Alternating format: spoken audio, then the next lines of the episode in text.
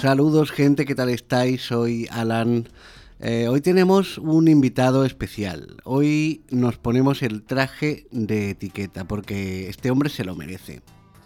Rafa Martínez lo vais a tener por aquí en un momentito.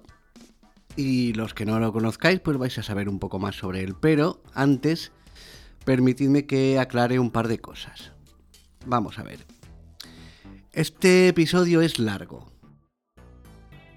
Esto va a durar unas dos horas, casi dos horas 40, dos horas 50, si no me falla la memoria, porque lo acabo de, terminar de editar ahora mismo.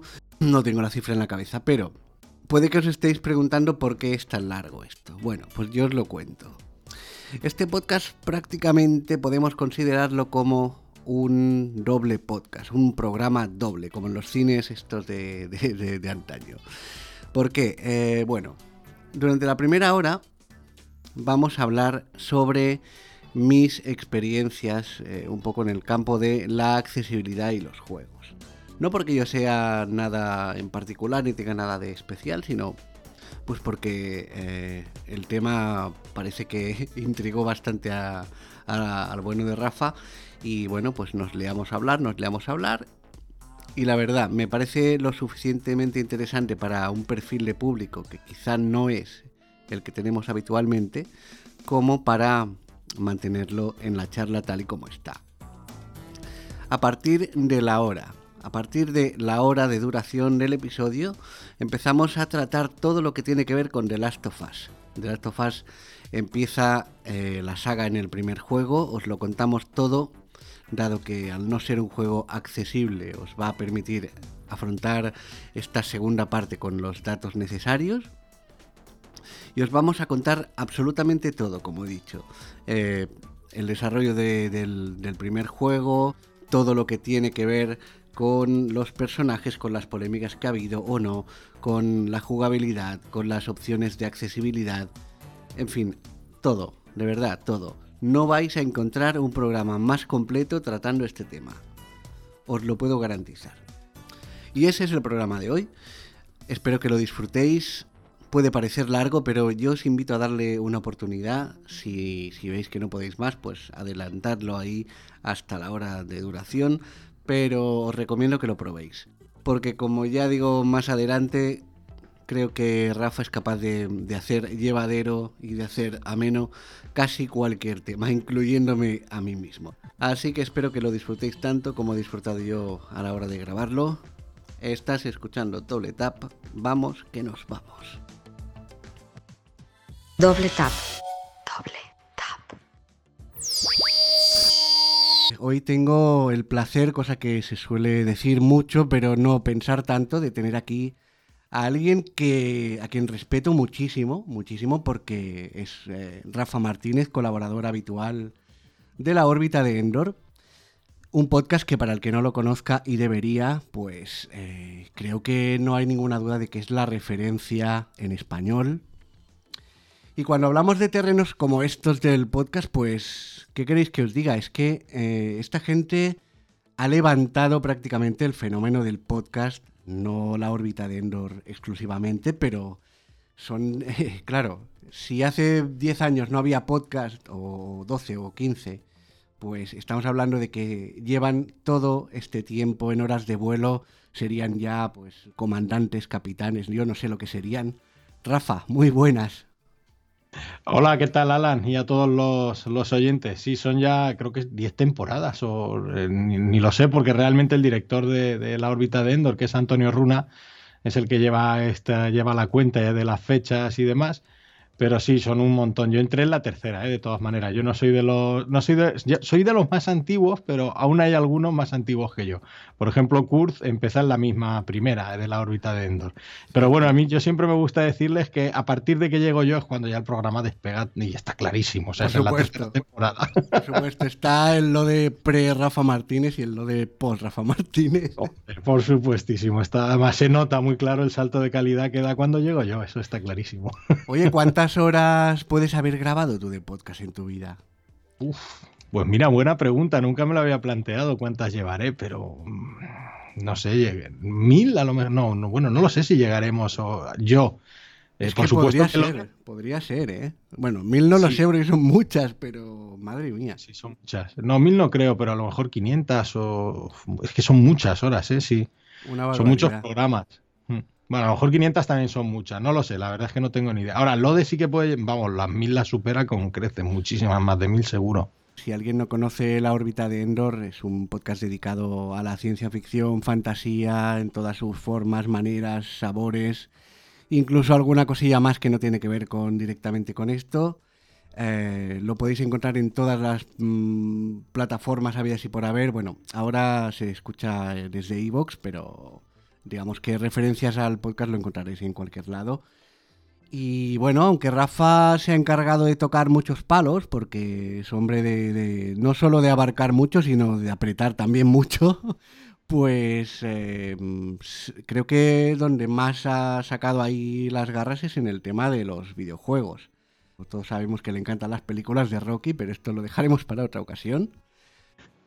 Esto de los juegos mm, es vicio, es, afición, esto, esto de dónde te viene, a ver.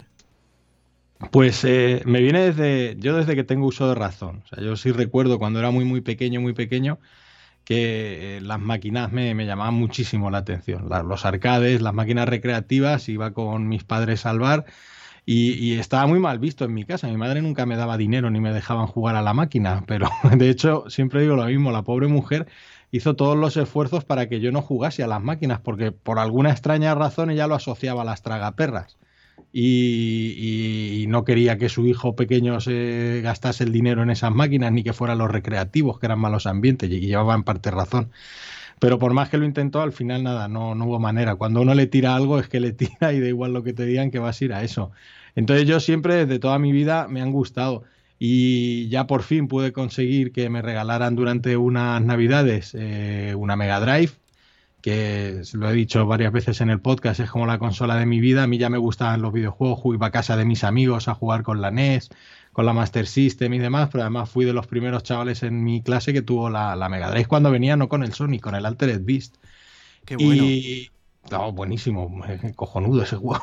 Yo, yo, no sé si soy del mismo, de la misma quinta más o menos, pero bueno, mi primera consola fue una Mega Drive también. A mí me venía con un pack de estos que venían seis juegos venía ahí el Columns y no sé qué más. Y, y, un, juego de fútbol de estos malísimos, no recuerdo ni cómo se llamaba. Que va, era el Italia 90, era buenísimo.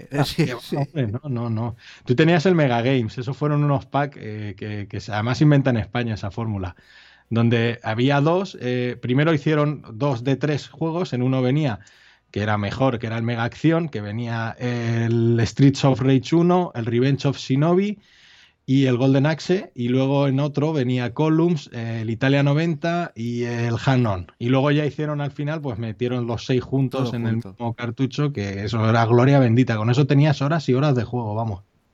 Lo voy a aclarar, creo que no sé si era necesario, pero bueno, por si hay algún oyente que lo pillamos ahí un poco despistado. Eh, Rafa, hasta donde yo sé, no tiene ninguna discapacidad, es... Eh, eh, todo lo que nos va a hablar eh, ha jugado a los juegos pues como cualquiera, viendo la pantalla y demás. Y como no sé si es un tema que, tiene muy por la mano y, ahora de paso te pregunto si esto es un asunto que se suele considerar en el, en el mundillo de, la gente que juega más así asiduamente. Eh, ¿Tenéis conciencia de que hay gente que juega con limitaciones? ¿No la tenéis? Pero bueno, a lo que me iba a referir es que eh, si tienes cualquier pregunta, Rafa, en cualquier momento no dudes en, hacerla en cuanto a pues eso, a los juegos, a cómo a cómo jugaba o no jugaba o las consolas o cómo las usamos, cómo no las usamos, bueno, cualquier cosa. Tú sin miedo como si estuvieras en tu casa.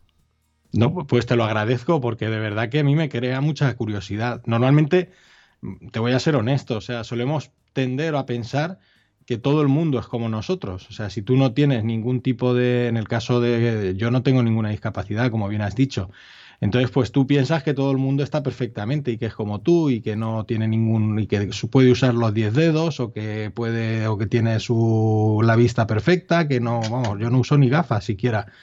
Entonces, eh, eh, para mí es, eh, no te lo planteas. Cuando, cuando ves esto, crees que además incluso piensas, o yo lo hemos estado antes hablando un poquito, que no se puede jugar o que una persona con discapacidad no puede jugar a un videojuego. y, tengo 70.000 preguntas que hacerte porque realmente me, llamó la atención muchísimo. Y antes te he dicho, digo, bueno, vamos a dejarla Sara para cuando grabemos porque yo estoy convencido que no solamente yo, o sea, dentro de la gente que yo conozco que juega videojuegos, eh, creo que no hay nadie que, que tenga ningún problema. Y, seguro estoy que les va a apasionar igual que a mí toda la conversación que podamos tener. Y además yo soy muy preguntón y soy muy curioso. O sea que Alan, me puedes mandar, si en algún momento dices, qué tío más pesado, me cortas cuando tú quieras, ¿vale? Tú tranquilo que el que, el que está esperando para ver el, Madrid eres tú, a mí me da igual. no, no, pero este tema me interesa más que el Madrid. Y eso es difícil, ¿eh? eso ya es complicado. es complicado. Esto, esto es un halago ya de los gordos. Sí, sí, sí. Pues ya te digo que la primera consola que tuve yo fue, fue una Mega Drive y hasta, hasta te puedo decir el primer juego que, que, recuerdo que me compré yo, aquello ahorrando durante no sé cuándo, y era un Mortal Kombat 3 Ultimate no sé qué demonios más. Una maravilla. Una maravilla. Sí, sí. Yo, el, el 3 yo no lo tuve, yo tuve el 2 y, el Mortal Kombat en aquella época era, era canela en rama. Era como juego de lucha a lo mejor. El 3 era mejor que el 2. ¿eh? Yo, yo, creo recordar, porque yo el 3 no lo jugué, luego lo he probado en emulador y demás. Y en Mega Drive no estoy seguro de cómo era. Pero, pero comparado, por ejemplo, con un Street Fighter 2, era, era mucho mejor juego Street Fighter 2 y ahí está el recorrido ¿no? que ha tenido uno y el otro. Claro. Pero bueno, eran juegos que es que le podíamos echar miles de horas sin ningún problema y nos daba igual. ¿eh? Mm. Claro, es que la gente se tiene que hacer a la idea, sobre todo los más jovencitos, yo soy del 84, que en esa época eh, los juegos se vivían de otra manera.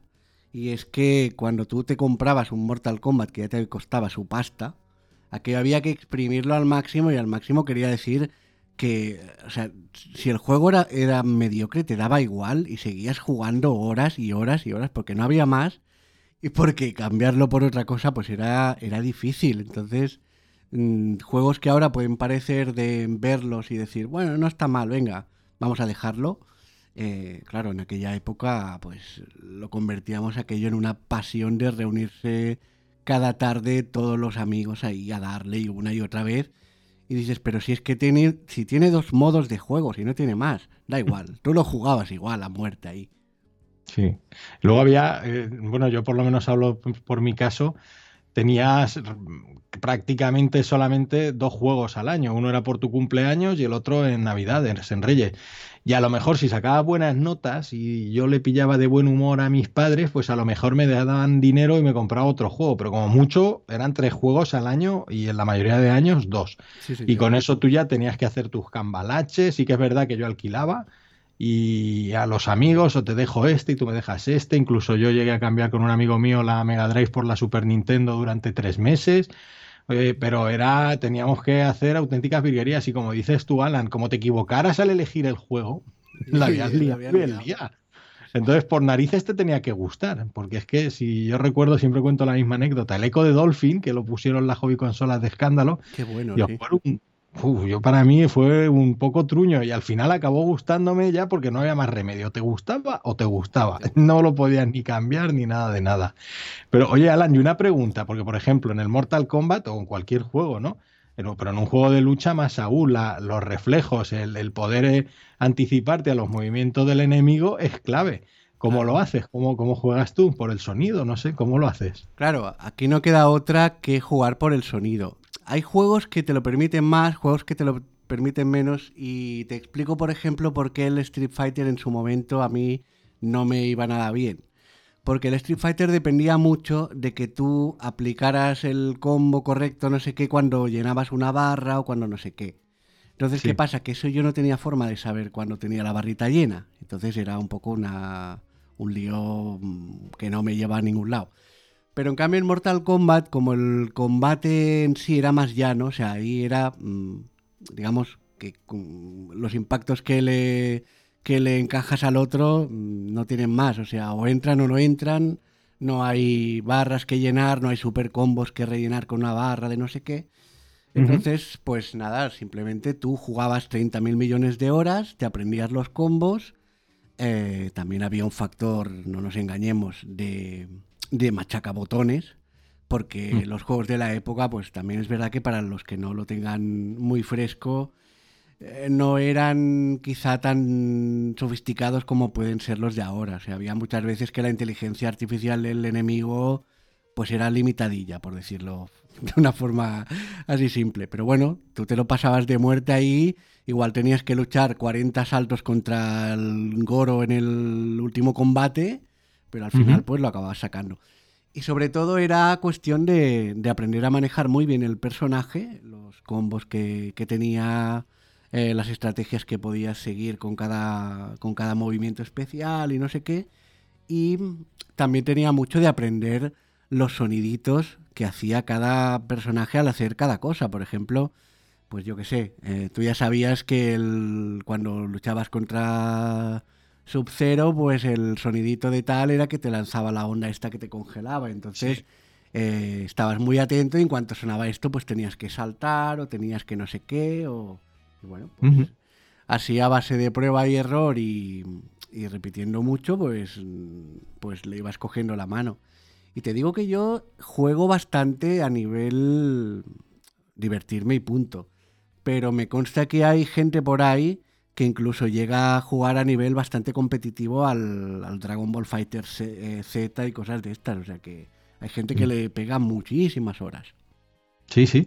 No, bueno, al final eh, los combos realmente es más un timing que el estar viendo. O sea, y, cuando ya eh, generas una memoria muscular, es increíble, o sea, ahí no te hace falta estar viendo al personaje, te sale solo de los dedos, por así decir, esa memoria muscular que es eh, los, que, los que jugamos es increíble, que el, cuerpo cómo, cómo se adapta a lo que está jugando es acojonante, no hay nada más que ver a un tío, ya no solamente un juego de lucha, yo ver a alguien eh, que juega FIFA o que por ejemplo juega el NBA 2K y ver cómo puedes hacer 300.587 movimientos con lo que viene a ser un mando, te quedas muerto. el tío, y, en cuestión de decidir en milésimas de segundo, ¿no? Que dices, ahí es que realmente vas por delante casi prácticamente de lo que está sucediendo en el, en el juego. Es más una intuición. Y los juegos de lucha pasa muy, bueno, incluso más aún. Tú los ves y, la velocidad a la que va es casi, es, casi el el, sentido arácnido de Spider-Man. Sí, señor. ¿Dónde va a ir el puñetazo para si me agacho o me cubro aquí arriba o entonces lo que tengo que hacer es eh, hacerle una contra por tal o cual? Y en ese sentido es verdad que realmente casi te da un poco igual el, si está bien, claro, si está bien trasladado el sonido, entiendo, del ver el, movimiento, la animación que va a hacer el personaje, que va a arrancar ese golpe, o, o el sonido, es cualquiera de las dos podría valernos, entiendo, claro. Claro, el problema viene cuando, por ejemplo, Mortal Kombat sí que tenía una cosa que, todos soñábamos con a ver si algún día lo arreglaban o lo hacían un poco mejor. Y duró años y años, ¿eh? Y es que había un nivel brutal de reaprovechar voces y porque eran las limitaciones de la época. Entonces, tú escogías, a lo mejor había mm, una voz para las chicas, una voz para los chicos y poco más y una para los robots. Entonces, sí, sí tú cogieras al que cogieras, pues era muy, era muy difícil. Eh, o sea, le daba muy poca vitalidad al juego porque eran todos hacían los mismos sonidos casi siempre. Pero sí que es verdad que tenía sus cosillas, como que por ejemplo cuando elegías el, tu jugador, pues te decía el nombre del jugador, que parece una tontería, pero y con esa voz tan maravillosa de, de la época de las consolas tipo de 16 bits que, bueno, pues eran recursos limitados, pero bueno, te decía... Y la Mega Drive con su super chip de sonido, que eso era gloria bendita. Sí, sí, sí, sí. Pero bueno, un poco la. yo siempre me acordaré, perdona que te interrumpa, porque es que si recuerdas el Italia 90, que el juego de fútbol era increíble, era el, las FX, que el balón parecía que estaba pinchado porque jugaban los, todo sonaba igual y era plop, Es verdad. Y yo siempre recuerdo cuando el jugador metía un gol que el, el speaker decía no era ni gol, que era lo más desagradable, parecía que se había tirado el tío un eructo. Sí, sí. O el. Yo recuerdo el. creo que era en el mismo pack que comentábamos, que había. El. Ah, ¿cómo se llamaba este de coches? El, el, Mónaco GP, Super Mónaco GP. Y a veces cuando estamos jugando, recuerdo que eh, mi madre siempre venía a, quejarse y decía: Ya estás jugando a la batidora esa. La batidora era, era el coche de Fórmula 1 con el sonido. El motor, sí. es verdad, es verdad. Estás con la batidora esa. Qué razón lleva tu madre. Sí, sí, sí. Oye, y otro tipo de juegos tipo plataforma y tal, eh, eh, lo veo más casi más complicado que la lucha, ¿no? ¿Qué género eh, a ti se te dan mejor que otros? ¿Cuáles son los géneros tuyos que mejor se te dan? A ver. O en aquella época, vamos a ir de atrás. Parece que soy yo el que está haciendo ahora la entrevista. Perdóname. No, no, tú tranquilo. Mira, en cuanto a darse mejor, yo creo que por, por, las posibilidades del género en sí, diríamos que la lucha es el campeón indiscutible, creo que para toda la gente que, que tiene discapacidad visual de, de, cualquier tipo.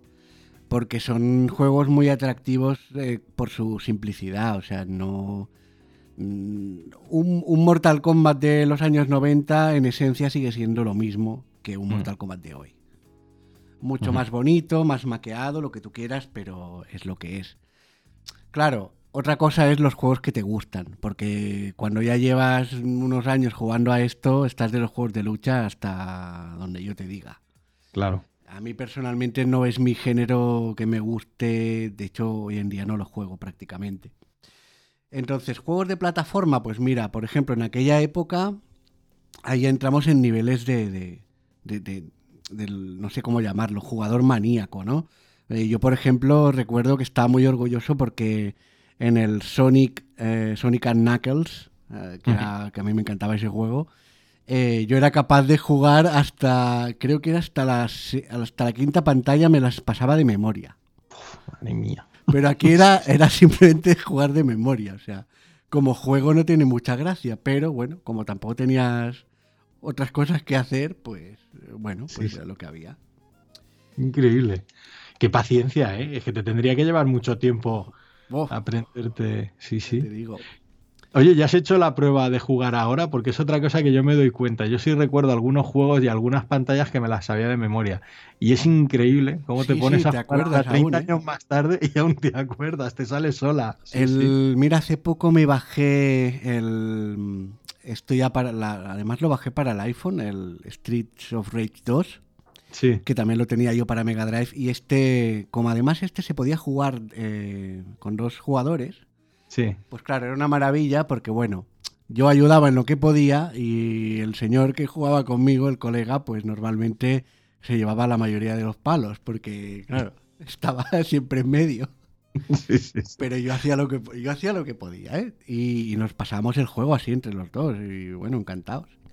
Sí, sí. Eh, y lo jugué eso con el, en el- desde el iPhone con, con, el, con el controlador, o sea, con un mando de, de Xbox conectado y todo.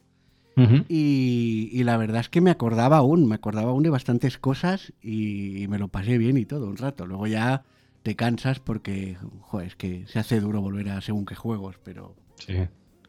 No, pero el Streets of Rage 2 se puede volver súper bien. Eh, eh, no sé si has probado el 4 que ha salido este año. no, no, no, aún no lo he probado. El año pasado, en el 2020. ¡Fua! Juega- Juegazo. Si te gustaban los clásicos, te va a encantar. Vamos, dale una oportunidad. Además, está en Game Pass para Xbox, que pagando la cuota mensual, por si no quieres comprar el juego, eh, te suscribes un mes. Y aparte del Streets of Rage, tienes ahí un montonazo de juegos y lo tienes tanto en ordenador como en Xbox. Y es, vamos, con un portátil te vale, porque tampoco requiere mucha máquina. Pues Y vamos, yo me lo he pasado ya, yo no sé las veces que yo me habré pasado el juego. eh, eh, eh, a mí es que me encantaban ese tipo de juegos, es que Sí, sí. Por eso lo- los beatemaps, por ejemplo, también es justamente es uno de los géneros que, que a mí en su momento me gustaba mucho. Ahora sí que es verdad que mm, igual no le, no, no le, no le encuentro tanto interés y ya como que estoy por cosas que tengan un poco más de historia, ¿no? Pero, Claro. Pero los disfrutaba mucho y el, el 3 no sé por qué nunca me gustó, el Street of Rage 3. Pero bueno, el primero y el segundo habíamos jugado horas y horas y horas. El Altered Beasts. eh, No sé qué más había. Este, había alguno más de este tipo, pero vamos. sí. Eran géneros que se dejaban jugar bien. Y en las plataformas, pues hombre, los de Sonic ya te digo que se jugaban muy bien. Tampoco muy bien, pero con esfuerzo y dedicación llegabas a pasártelo medio bien. Y además también había mm, eh, cosillas de estas tipo más curiosidad que otra cosa, pues eso, en el Sonic and Knuckles, por ejemplo, y en el Sonic 3 creo que también podías jugar un poco como en el Streets of Rage 2, que tenías dos jugadores a la vez, uno con cada mando. Entonces el otro iba con Sonic y yo, por ejemplo, cogía al Tails este que iba revoloteando por ahí. Además no me podían matar, entonces yo me lo Sí. pasaba de maravilla ahí cogiendo anillitos y haciendo el gambatrón ahí, no sé. Claro. Imagino eso, ¿no? Eh, eh, ¿Tenías algún hermano o algún familiar o algo que jug- solía jugar mucho contigo o no? Jugaba mucho con los amigos. O con los amigos, ¿no? Teníamos una pandilla así de tres o cuatro, pues yo tenía la Mega Drive, otro tenía un PC de los de la época, que nos íbamos ahí a escondidas a jugar al Carmageddon y cosas de estas ya más adelante, al Sí, sí. Quake y cosas de estas. Por ejemplo, mira, al, de esto de jugar de dos en dos, yo recuerdo que en el, en el Quake yo me encargaba de, yo me encargaba de disparar. O sea, el otro manejaba los controles y Sí, me decía, que ven bichos, venga, o yo qué sé, eh, cambia, cambia el arma que se acaba la munición, venga, y yo iba cambiando la munición, bueno, jugábamos así de formas un poco raras, Sí, pero sí. lo pasábamos bien. Esto era como la. ¿Cómo le, cómo le llamó Nintendo cuando sacó la, Wii U? Que era la jugabilidad paralela o algo así le llamaban, ¿no? Que era que en vez de que dos jugadores hacían lo mismo co- en cooperativo, pues uno tenía que hacer algo diferente al. o estaba de apoyo, ¿no? Al otro Hostia. jugador. es algo así. Pues sí, sí, ya lo inventaste chulas. vosotros antes que Nintendo. Claro, claro. Estaban chulas estas cosas. A mí me, me lo pasaba bien yo con eso.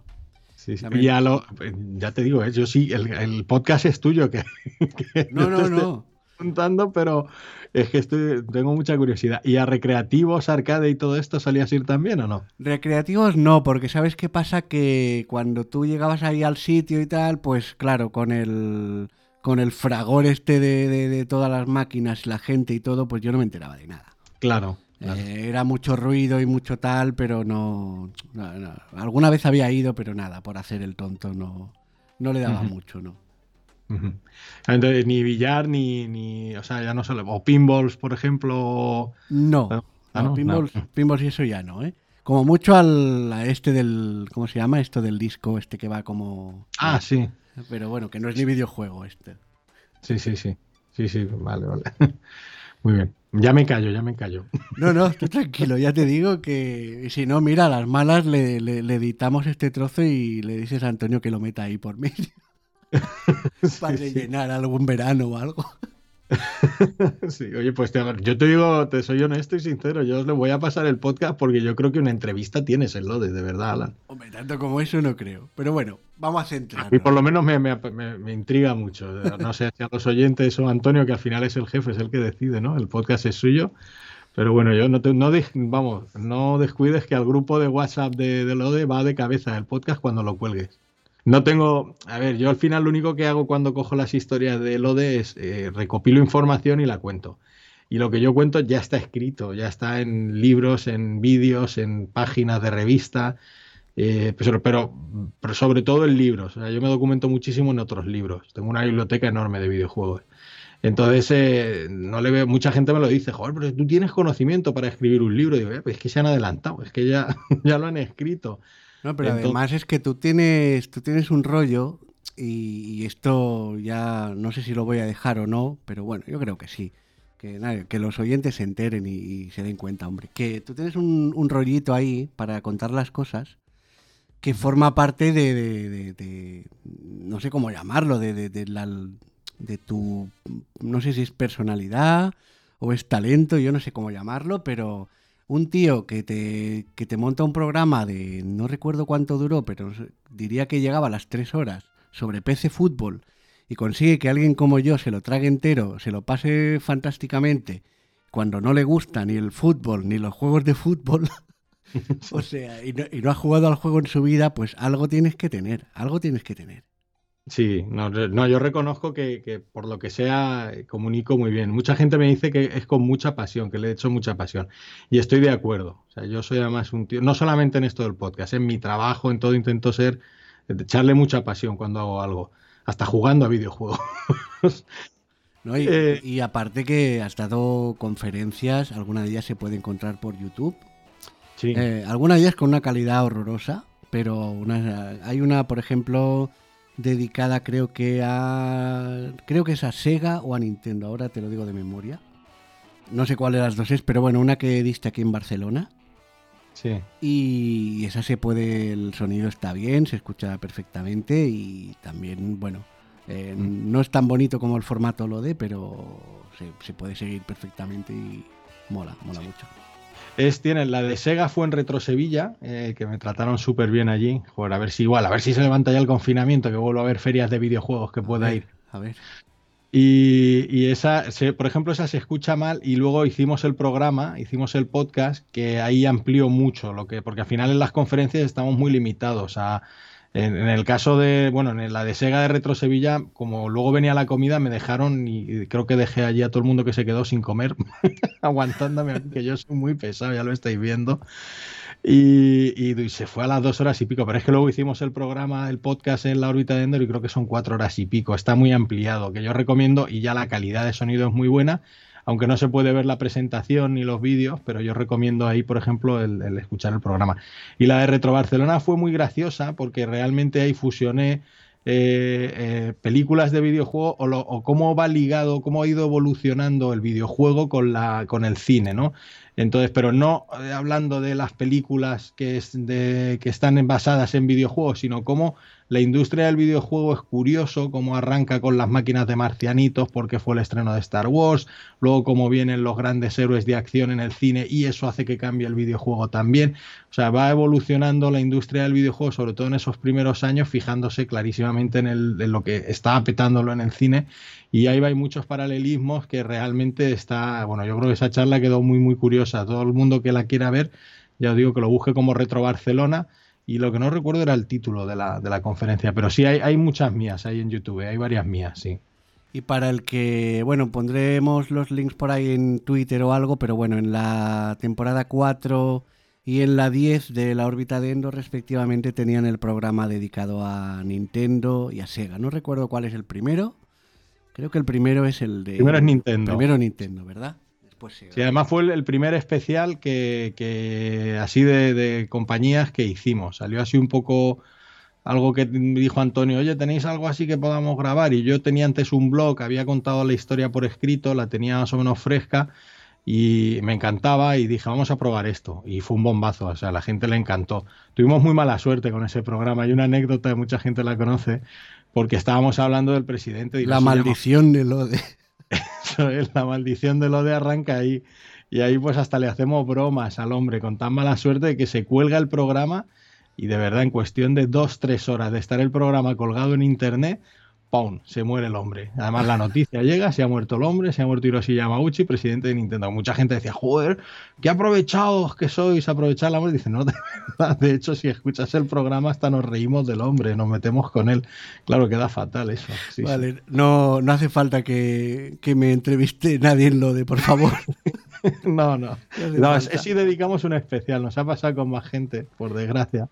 Nos pasó por- también el de PC Fútbol estaba ya grabado y Es verdad, lo de, lo de, Ro- lo de, ay, ¿cómo se llama este hombre? Michael Robinson. Michael sí, Robinson, eso. Sí, sí, Murió a la semana, semana y pico de haber grabado el programa, murió, murió Robinson. Ese, por ejemplo, sí que estaba ahí en la recámara para, bueno, pues cuando considerase Antonio sacarlo y sí que a raíz de la muerte, además tiene un editorial con Iker Jiménez muy, muy chulo donde él cuenta historias suyas personales con él y luego le, y, es, y lo vi bien, ¿eh? que fuera como un homenaje a Michael Robinson. Ujú.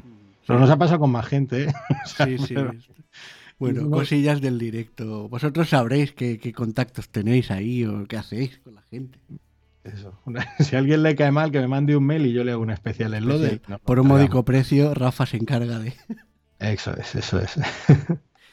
Retomando, vamos a retomar un poco y encauzar, porque si no, esto no vas a ver el Madrid, pero ni el final de la liga este paso. sí.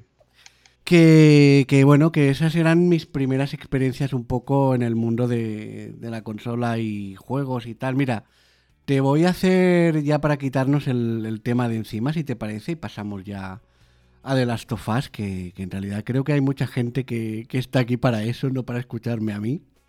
Te voy a hacer un mini resumen de mi vida eh, videojueguil y ya pues eso. Sí. Si tienes preguntas, pues Vale. las pones aquí y, nos lo quitamos de encima. Bueno, Vale. así en resumen, estamos con los eh, con los géneros que más había jugado yo, pero bueno, después de la Mega Drive eh, conseguí agenciarme una Sega Saturn yo fui de esos iluminados de la vida que, que pensó que Uh. esto iba a molar, Que era mejor que la Play. que era mejor que la... Yo era de esos, yo era de esos. Iban pasando los meses y yo la defendía. Sí, sí, el resto del mundo estaba equivocado. Sí. Tú llevabas la razón, sí, sí. Pero bueno, ahí la culpa la tuvo un juego que también visto ahora es un poco lamentable, pero que no sé por qué a mí en su momento me encantaba y era un juego de Dragon Ball que ni siquiera recuerdo el título. Creo que en Japón no sé cómo se llamó y aquí en Europa Dragon Ball Legends, pero lo digo de memoria, ¿eh? Y bueno, es que hubo varios, ¿eh? Para además, eh, y hubo algunos que no llegaron aquí. Creo que para Saturn, no sé si hay dos o tres, dos seguro. Y creo que hasta tres juegos de Dragon Ball para Saturn. Yo no, yo es que en esa generación yo me la salté, yo no tuve ni PlayStation ni, ni Saturn, le di al PC. Pues esta, este juego encima era el malo. De los tres, este era el malo, pero a mí me gustaba.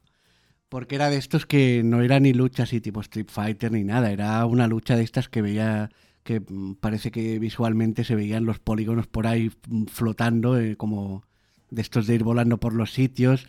Y cuando se pegaba la gente, pues no se veía nada. Era como un borrón ahí tal y cual. Y entonces cuando tú conseguías llenar la barra de, de mm, o vaciar la barra de vida del contrario, pues se ejecutaba un ataque especial automáticamente, tú no tenías que hacer absolutamente nada.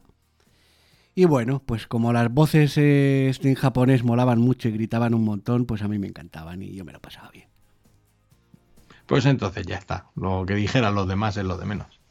Puede ser que fuera, estoy mirándolo aquí en internet, eh, de Legend, eh, de Legend, eh, Dragon Ball Z de Legend. Sí, creo que sí. Es que tenía otro título por ahí en Japón o no sé, no sé cómo iba la Y cosa. Pues me estoy quedando muerto con lo que vale de segunda mano en eBay, ¿eh? O sea, ¿Sí? échale- si, si lo tienes, échale luego un vistazo que ahora el que se va a reír eres tú, ¿eh? Hostia, pues no lo sé, lo- luego lo voy a mirar a ver si lo tengo por ahí. Pues aquí de 100 euros no baja, ¿eh? Creo que también salió para, para PlayStation y algo pasó, esos son rumores, no lo tengo muy confirmado, ¿eh? El- pero que la versión de PlayStation no salió muy fina, que el- algo pasaba con los controles que no iban finos y bueno, pero vamos, que el juego no era ninguna maravilla y no será recordado por, por su excelencia en ningún momento.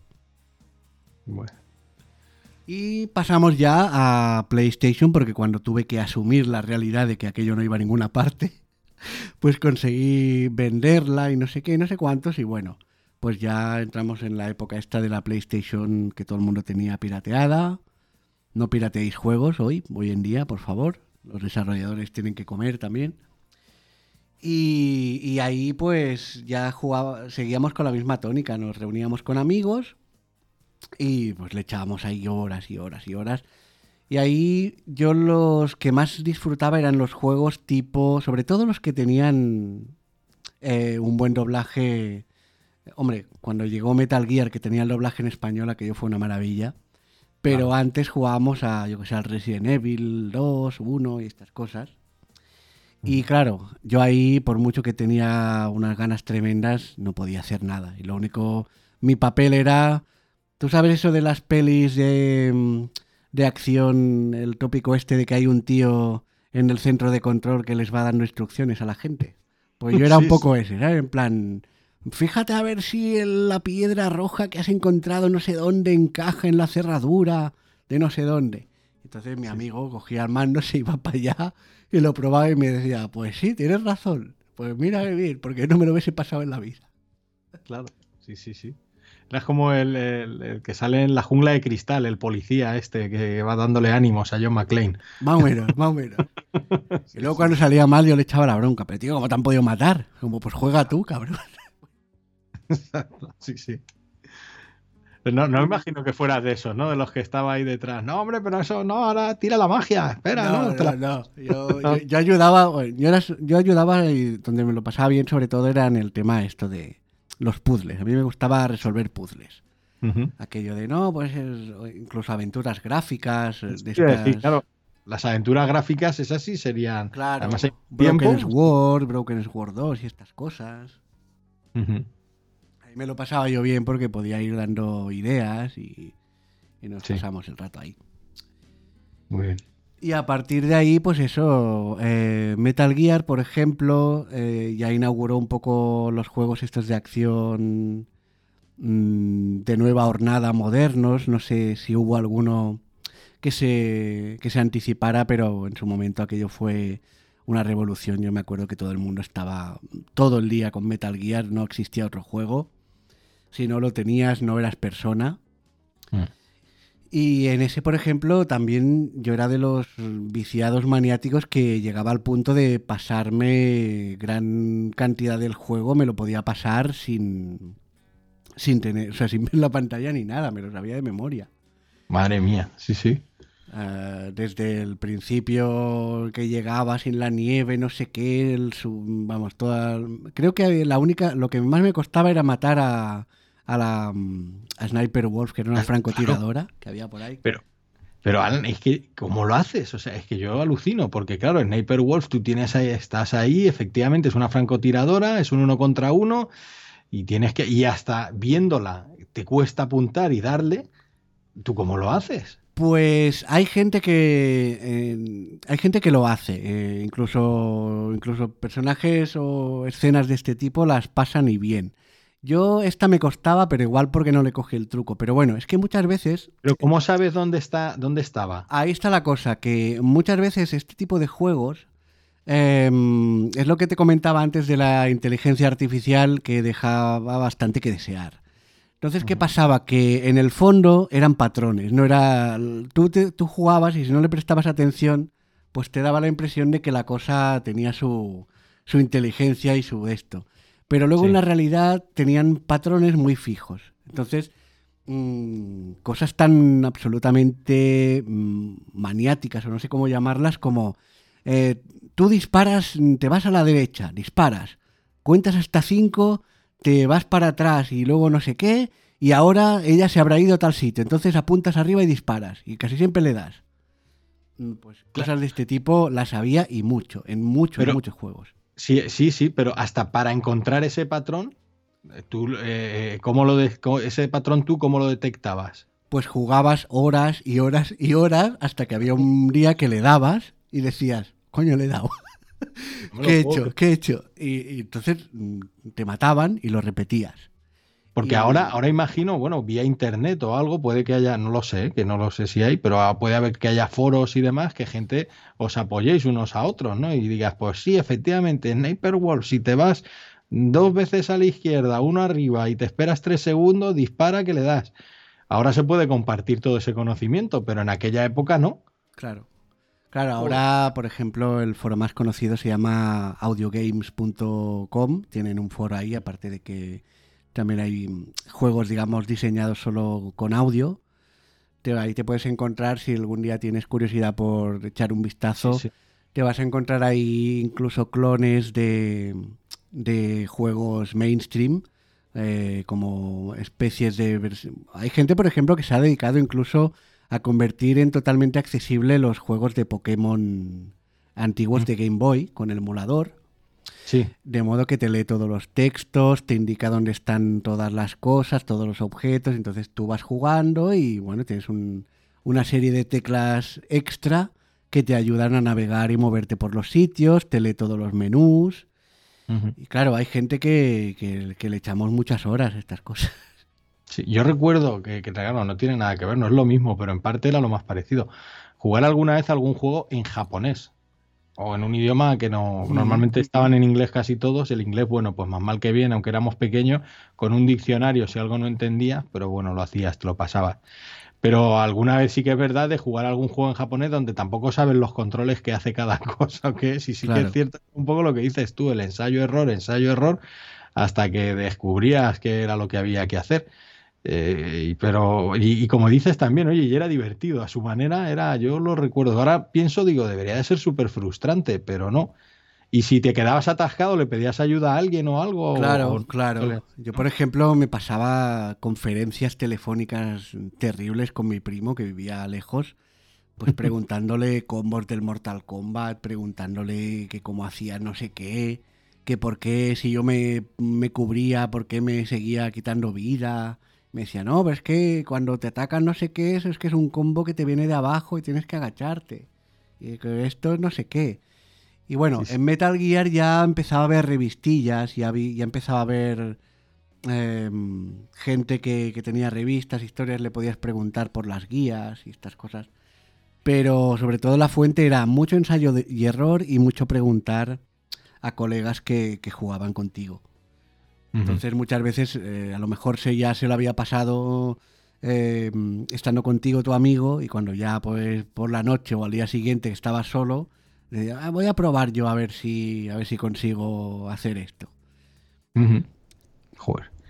Oye, igual, el Metal Gear que estaban, yo lo- vamos, es que te quedabas enganchadísimo al argumento, era en Claro, coger claro. el mundo y no de soltarlo, sobre todo por la jugabilidad también, pero yo lo recuerdo sobre todo por el argumento, porque era apasionante. Y, y igual, joder, que si te quedabas atascado, qué putada. Es como una serie que no te deja avanzar y dices, sí, está ahí el capítulo, quiero saber qué pasa. Claro, era un rollo. Además, mm, te metía muchísimo porque, claro, era el primer juego, el primero del que yo tuve, tuve noticia, que el doblaje estaba en español y era muy bueno. Eh, era, mm, claro, no llegado al nivel de los juegos de hoy en día, pero estaba muy bien. Y Sí. cuando te quedabas ahí a medias, pues era como, hostia, qué rabia, ¿no? Porque igual te tenías que esperar dos días y a veces a lo mejor eran chorradas inmensas, ¿no? Que a lo mejor no avanzabas porque, no sé, porque en un sitio te decía pulsa redonda y como tú no veías la pantalla, pues te quedabas ahí media hora. Claro, claro, claro, efectivamente. Joder, Psicomantis, el combate de Psicomantis debió de ser. Es verdad, es verdad. Sí, sí. Qué bueno. ¿Eh? Y, y nada, bueno, eh, no sé si extenderme mucho con, con esto, pero bueno, ya te digo, juegos así que he jugado más, pues eh, luego ya para PlayStation 2 y demás, yo ya me bajé un poco del carro, me pilló un poco que ya empezaba el instituto y cosas de estas y no estaba muy por la labor. Y, y se me fue pasando un poco ya hasta que mm, jugaba alguna cosilla en el PC o cosas de estas. Y luego he recuperado muchos juegos de estos antiguos por, por emulador. Ujú. Por emulador. Y ya a partir de ahí, digamos que hacemos el. podemos dar un salto hasta prácticamente, no sé. mm, 2005, no, yo qué sé, 2000. 2010 a lo mejor, que es cuando ya eh, empiezo a, a- aparte de que también soy programador y cosas de estas, empiezo a interesarme por el desarrollo de juegos, eh, por, por cómo funciona un juego por dentro, más allá de lo que se ve en la pantalla, ¿no? que, que es un tema que, que me, siempre me ha encantado. Y a partir de ahí pues empiezo a jugar y a probar con, con juegos o, de, o mm, directamente hechos para, para poderse jugar, como te decía antes, los audiojuegos estos, audio, audio games, como quieras llamarlos, Sí. o adaptaciones que se han hecho bastantes a, a juegos. Hay muchos mods, por ejemplo, sobre todo en PC, que, que, te, que te permite lo de modificar juegos pues de una forma más, eh, más sencilla, ¿no? Porque claro, modificar un juego de PlayStation tienes que quemar una ROM, grabar un CD, tener la PlayStation, meterla, o bueno, o un emulador y es un rollo, ¿no? Sí. Pero en PC sí que hay mucha gente que se dedica pues, a sacar mods que te permiten, si no jugar todo el juego, pues jugar un poquito. Y claro, aquí estamos con lo de que cuando tienes muy poco, cualquier cosa te sabe a gloria, ¿no? Entonces, Claro. Pues te dicen que puedes jugar un poco al Black Ops, Zombies, no sé qué, y dices, ah, qué maravilla, sí quiero jugar. Sí. O, por ejemplo, a, no sé, al. Creo que era de PlayStation 3 al, al Dragon Ball Budokai Tenkaichi 3. Sí. eh, hicieron la chorradita esta de que en todos los menús eh, había como unas frases de diálogo cuando te ibas moviendo. Ah, sí. Y Sí, parece una chorrada, pero solo con eso y con que el audio estaba en 3D, pues primero te permitía manejar todos los menús y segundo te permitía moverte muy bien en el juego. Y es mm, una muestra de esto que, que a veces pequeños detalles que la mayoría de gente no le da ninguna importancia, pues señores desarrolladores, si hay alguien que nos está escuchando, eh, a veces con un par de cositas de estas le estás dando la vida a mucha gente y te va a costar cuatro perras ponerlo. Es que eso te iba a decir, si es que además debe de ser súper fácil, lo primero fácil, y si es fácil suele ser barato. Eh, no sé por qué no se hace más. Yo puedo entender que ahora cuando hablemos de The Last of Us 2, eh, toda la accesibilidad que le han dedicado eh, ha sido tremenda. Yo no lo había visto nunca en un videojuego y, lo cierto es que, vamos, eso sí que es muy, muy de agradecer. Que también en un triple A de estos que va a vender millones, coño, tampoco os cuesta trabajo meterlo. Ya no solamente de las tofas. Pero hay otras cosillas, lo que estás comentando, de que te emita sonido el menú y cosas por el estilo, o una vibración en el mando que se puede hacer también, o cualquier cosilla, que no, no, no, entiendo por qué. Es que hasta casi tendría que ser obligatorio en, en algunas de las consolas. Yo creo más en el desconocimiento que, en la maldad de la gente, ¿no? No, no, estoy de acuerdo. Hay mucha gente que se lo toma muy como, ah, porque hay que quemar los estudios y quemarlo todo. y No, lo que pasa que como ni se les ha ocurrido ni se les pasa por la cabeza, pues mm. te encuentras cosas... Mira, hace poco vi en una petición de estas de de firmas que recogían por ahí que no llegara nada porque somos cuatro gatos. Y no recuerdo ni siquiera el juego, pero pedían una cosa tan simple como que en un juego... Ah, sí, era... Mm, eh, ¿Cómo se llama este juego que es también una especie de Pokémon versión española que ha salido hace poco? Eh, Temtem, creo que se llama. Bueno. Sí. Eh, pedían una cosa tan simple a los desarrolladores como que por favor hicieran que los menús no fueran cíclicos. O sea, que cuando tú ah. llegas abajo, si pulsas la flecha abajo, no se te vaya al principio. ¿Por qué? Pues porque entonces es imposible contar. Entonces, cuando tú quieres hacer, voy a usar la cuarta acción, si estoy en la tercera y bajo cuatro y me va a la primera, pues nunca llego a ninguna parte. Sí. Y nada, pues a eso me refiero, ¿no? Que hay detallitos de estos que son extremadamente simples, pero bueno. Pero yo esto, por ejemplo, en este caso que es española, eh, direct, eh, en contacto directo con la, con la desarrolladora, porque a lo mejor, oye, puede ser que no tengo ni idea de programación. A lo mejor te dicen, mira, es que modificar eso nos va a suponer tener que cambiar, yo qué sé, internamente 16 cosas, entender que somos pequeños y no lo podamos hacer. O a lo mejor directamente dicen, ah, pues la verdad es que no nos supone nada, eso lo podemos hacer, no hay ningún problema. Eh, pero eh, muchas veces nos ponemos a pedir las firmas y tal, y dices, a lo mejor es más sencillo mandarle un correo electrónico a los que pueden hacerlo que, y que se intenten solidarizar un poquito con nosotros. No, yo creo que el sentimiento poco a poco me gusta pensar que está calando, pero es, es complicado porque incluso los grandes estudios, eh, pues estamos hablando de modificaciones que estamos al final de todo de una lista que a nosotros nos puede parecer súper importante, pero para la gente que está ahí trabajando y los desarrolladores y la gente que pone el dinero, pues estamos abajo del todo, del todo de una lista inmensa. Por ejemplo, yo que sé, tú imagínate que ahora con todo el lío que ha habido con, el Cyberpunk 2077. Claro, y yo les, yo les escribo un Mindundi como yo y les digo, oye, a ver si me ponéis una voz en los menús para que me entere yo de lo que tal. me van a decir, mira, tenemos acumulado aquí cuatro meses de trabajo. cuando acabemos con todo eso, a lo mejor nos lo miramos. Y cuando hayamos acabado con todo eso, vamos a tener tan agotados los recursos y tan pocas ganas de sacar más parches que esto se va a quedar así. Hombre, pero te has ido al otro extremo. O sea, si yo sé que ahora mismo a Cyberpunk le mandas lo que sea, te están, estamos como para esto ahora, no te jodes. pero da igual eso que cualquier otra cosa. Pero incluso, fíjate, yo creo que tendría que haber algún tema de, ya te digo, de, vale, no puedes hacer porque además el mercado del videojuego es mundial, es global, no puedes hacer una, una normativa o una reglamentación, pero se me está ocurriendo, igual que hay una normativa de accesibilidad de edificios y eso luego va a llevar a que pues eh, se tenga los arquitectos cuando van a, a diseñar, pues tengan en cuenta una serie de cosas que ya con el tiempo se dan por hechas y por resumidas y por sabidas y que viene bien a todo el mundo, sí que tendría que haber algún tipo de código de algo, incluso la propia Sony o Microsoft, yo la veo también que está muy volcada o, un poquito más centrada también con este tema, con su Microsoft, el Adaptative Controller y cosas por el estilo, el exigir a todos sus desarrollos, igual que les exigen que el logo de PlayStation tiene que verse en tal manera, que tiene que tener estas letras concretas, que tiene que durar tanto tiempo, que si le pulsas a la X y eso son normas que las impone PlayStation o Microsoft cuando alguien quiere desarrollar un juego para ellos.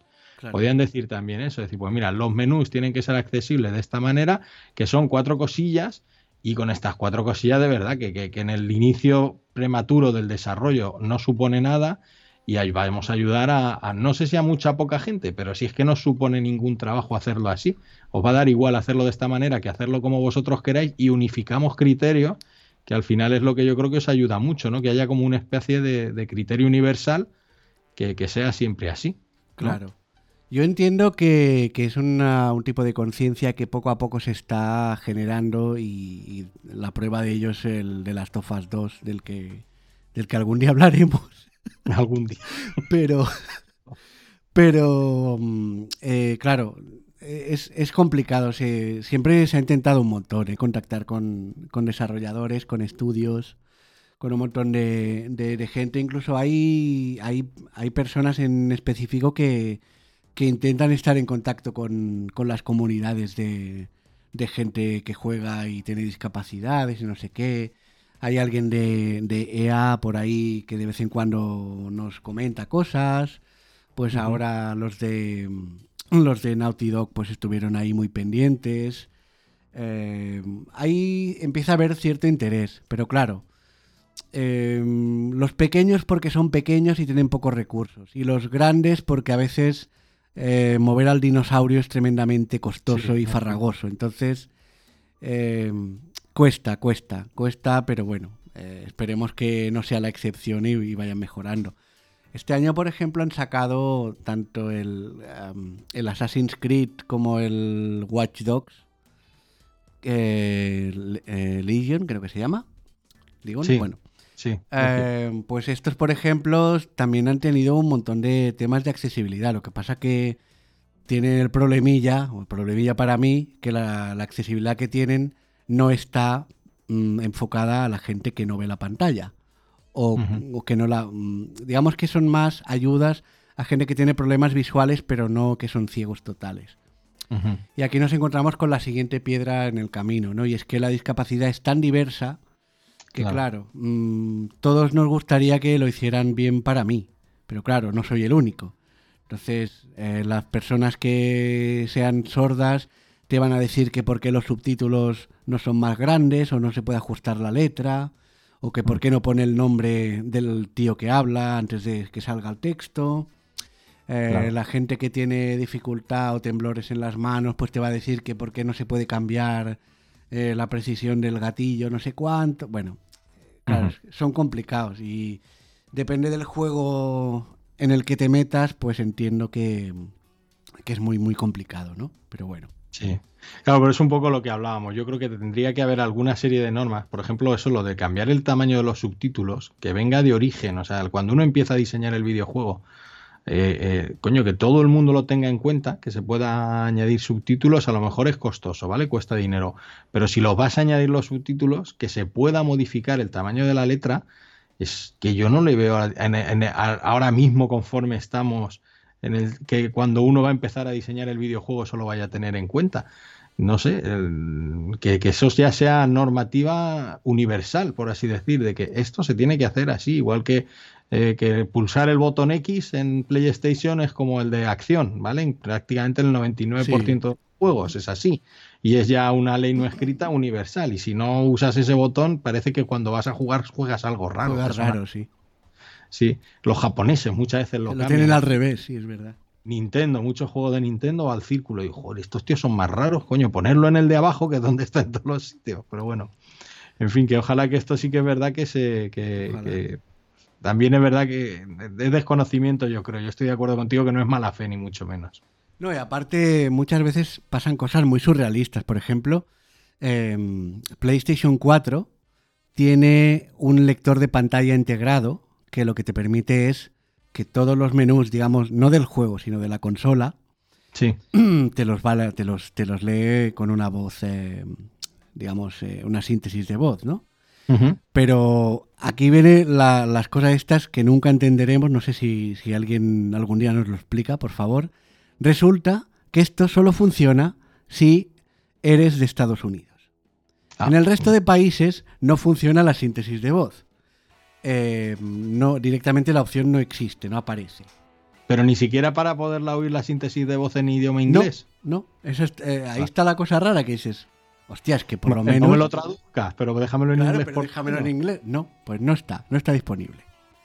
yo te iba a decir, digo, oye, pues fíjate, yo no he visto nunca esa opción aquí. ¿Dónde estará que yo no, la he visto? No está, no está, no la busques porque no está. Creo que tienes que cambiar la región de tu cuenta de PlayStation y no sé qué, y bueno, un rollo y que no, que no les gusta. O por ejemplo, em, cosas en, en, estos dos que te mencionaba en el Assassin's Creed y tal, resulta que las eh, lo, de los menús eh, que te lee el contenido del menú y todo eso pasa justo lo que tú has dicho, que hasta ahí, bueno, por lo menos lo entiendo un poco más. Y es que en inglés está, pero no está en ningún otro idioma. Entonces, bueno, pues para la cantidad de gente que no somos ingleses, pues un poco una jodienda, porque esto es así. Claro, pero por lo menos mejor eso que no tenerlo. Claro, claro. Entiendo, entiendo. Con... Si es que nos conformamos con poco, de verdad. Con, que pusieran cuatro cosillas estaríamos más felices. sí, sí. Bueno, seguiremos, seguiremos. Yo por la parte mía, a mí de verdad me está sirviendo un montón la charla contigo para, pues eso, para conocer eh, un montón de cosas y yo es algo que yo no me voy a olvidar. Si alguna vez tengo ahí algún desarrollador o alguien o alguien de, de las compañías, yo sí se lo voy a decir. Digo, oye, es que joder, macho, pensar en la gente, que encima de que os compra el juego, os compra la consola. Claro. Que lo que os está pidiendo es que, tampoco os pide un imposible. Pero Oye, que, de... que por ratio de gasto, yo lo, lo, digo así, somos los mejores clientes que podéis tener. Piensa que hay gente que se ha comprado la PlayStation 4 solo para jugar al The Last of Us 2. Claro, eso, eso, eso, es, eso es fidelidad, coño. Ese hay que premiarlo. Estoy de acuerdo. Sí, sí, sí. En fin, eh, bueno, no sé si, te ocurre alguna pregunta o, el tema, porque no sé ni mm. cuánto llevamos ya. Creo que encantado de la vida. De pero... a alguien de lo de un podcast, esto ya os lo decimos. Nosotros, como los nuestros duran horas y horas, yo no sé si tenías tiempo de. no, no. Eh, ¿No? Ah, pues perfecto. Yo me he puesto aquí en, la ventana en pequeñito en el ordenador el partido, o sea que ya ahora no te preocupes, Alan, que podemos seguir todo el tiempo que quieras, no hay ningún problema. Muy bien. Pues nada, yo, yo soy... Yo preguntas según me, se me van ocurriendo te voy diciendo, ¿eh? o sea que no, no te preocupes por eso. Perfecto, pues yo soy oyente de lo de habitual, o sea que a mí no me viene de nuevas, estoy acostumbrado, encantado en la vida, o sea que tú mismo. Vale, vale. Bueno, pues nos plantamos en 2013, que es cuando aparece eh, The Last of Us para PlayStation 3. ¿Y qué ocurre? Pues que bueno, es un juego que realmente creo que... No sé si lo pone todo patas arriba, pero desde luego da mucho que hablar y se convierte mm, pues en el juego del año prácticamente para mucha gente. Para mucha gente lo es. No sé si nos puedes contarte un poco, eh, nada, cuatro pinceladas de, sobre Naughty Dog y sobre el desarrollo de, las Tofas o por qué crees que impactó tanto a la gente o algo de eso. Sí, a ver, eh, yo creo que es un juego, incluso me atrevería a decir que fue el juego de la generación. Para mí lo es, ¿eh? para mí yo creo que, que, que The Last of Us 1 fue el juego de la generación de PlayStation 3, quizá a lo mejor junto con Halo Reach. Eh, y la historia, la verdad es que, bueno, la cuento muy rápido de dónde nace el videojuego, que es Neil Druckmann, que estaba trabajando en ese momento para, para Naughty Dog, que estaban desarrollando Uncharted y bueno, el Uncharted 3, el, 2 había sido un éxito, una saga nueva que acababan de, sacar para, PlayStation, lo había reventado, que se lo presenta, fíjate, a George Romero, al director de los zombies, de, de La Noche de los Muertos Viviendos, Vivientes y demás, porque él estaba estudiando un máster de comunicación audiovisual donde además, pues eso, piden que se haga una idea en un mundo postapocalíptico con zombies y a él se le ocurre mezclando el concepto de un videojuego que era ICO, que, que, desarrolla Fumito Ueda para PlayStation 2, ese juego es icónico, donde eh, un personaje, un chico, tiene que intentar rescatar a una chica de un castillo, es como una especie de cuento infantil. Pero con la particularidad de que no se pueden comunicar entre ellos porque hablan un idioma distinto y demás, pero ella es muy frágil y él pues tiene que intentar rescatarla y donde, bueno, pues él desarrolla una historia de, eh, algo parecido, ¿no? Pero en un mundo postapocalíptico. Aquello no lo escoge, a George Romero no le gusta, luego intentó hacer un cómic, tampoco le sale y al final pues lo deja en un cajón y cuando les pidieron desarrollar un videojuego o una IP nueva, a él pues se le ocurre sacar esto y al final pues el estudio decide apostar. Y lo cierto es que fue como una sorpresa, porque como digo, venían de los Uncharted, que era un género totalmente distinto, donde lo habían, vamos, ya Naughty Dog, era un, era un estudio de desarrollo que es un estudio muy antiguo, bueno, muy antiguo, es de finales de los 80, creo, principios de los 90, y ya en 16 bits y demás, ellos ya estaban haciendo videojuegos y para PlayStation eh, para la 1, eh, la 1, ¿cuál fue? Ah, coño, eh, Crash Bandicoot, ¿no? Que era como casi como la mascota de, de PlayStation. Luego sí también había jugado yo, mira. Sí, pues ese es, ese es, aunque ellos ya estaban de antes, pero Crash Bandicoot es el bombazo con el que Naughty Dog despega. Y ya os digo que tienen un talento descomunal esta gente desarrollando juegos. Hasta que, bueno, pues ya con, con este de Last of Us es como si el estudio diese un paso adelante, sobre todo en cuanto a lo que viene a ser el, ser adulto, el contar un videojuego, fue de los primeros videojuegos, o, quizá uno de los videojuegos mediáticos donde se trataba al jugador de una manera adulta, donde los personajes podían morir, donde la, la trama y la historia sucedía que no todo el mundo era blanco o negro, aquí teníamos muchos matices.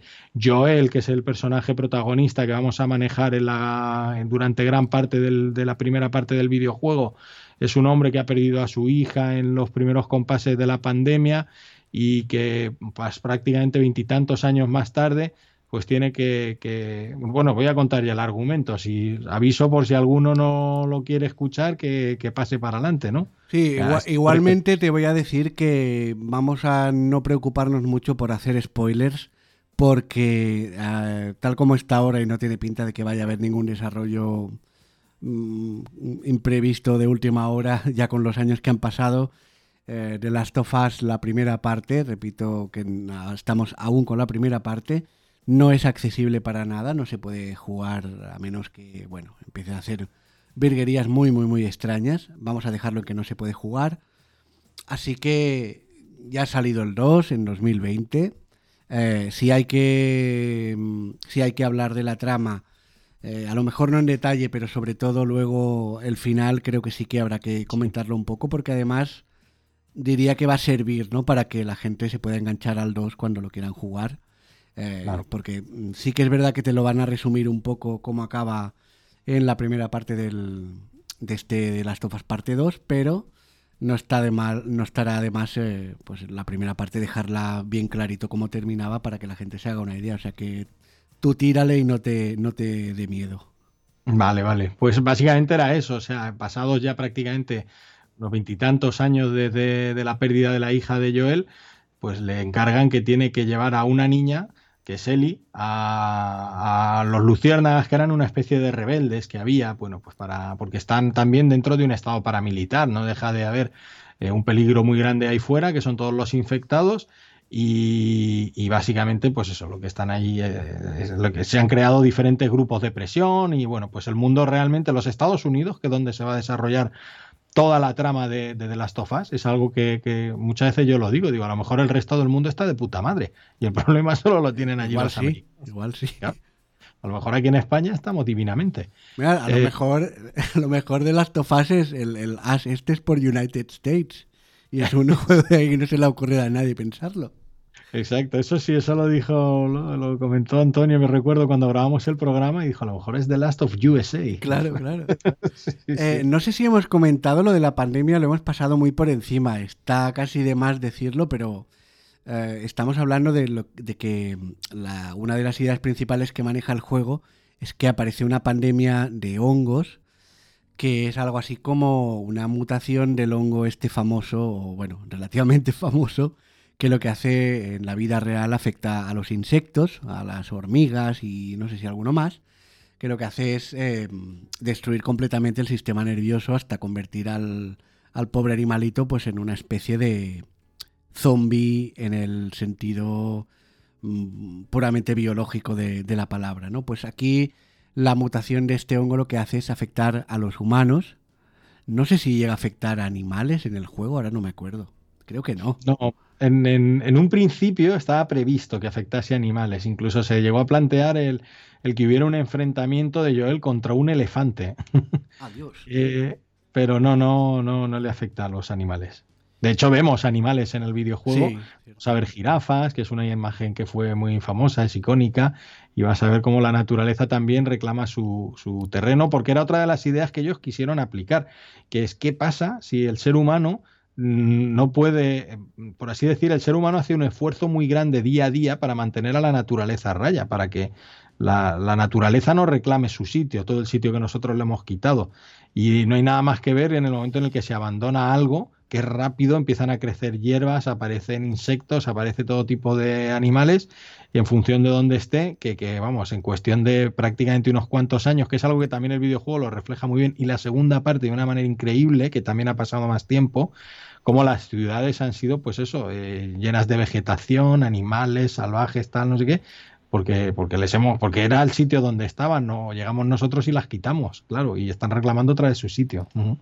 Además, eh, pues haciendo un poco visión de futuro de lo que nos íbamos a encontrar años después, con todo el tema del COVID y demás, pues hemos visto un montón de imágenes, historias de, de animales salvajes que a la mínima que han podido rondaban por ahí por las ciudades eh, delfines que se metían ahí por Venecia a dar una vuelta y bueno, tú imagínate si esto lo dejas pues 10, 15, 20, 40 años. Eso es, eso es. Efectivamente, sí, sí. Además, yo creo que, estoy de acuerdo contigo. Yo cuando veía algunas imágenes del confinamiento, eh, un oso aparece por Palencia, dices, coño. Pero me acordaba de The Last of Us, sí, sí. O un lobo en no sé dónde, sí, sí. Y es que es así. Sí, sí. Pues nada, una de las ideas principales que maneja el juego, pues, eh, y el detonante de toda la cosa es esta, ¿no? Que eh, este, este hongo empieza a afectar a la gente, en cuanto los afecta, lo que los convierte es en criaturas eh, caníbales y bastante, bastante desagradables. Mira, de paso, cuéntame un poco cómo son estos bichos, porque no lo tengo tampoco tan claro, ¿eh? Se convierten en, casi bichos pequeños, en bichos grandes. Hay un poco de, hay mucha variedad aquí. Claro, es curioso, además está muy bien implementado en el videojuego, porque los enemigos eh, van en función del tiempo que ha estado el, humano infectado.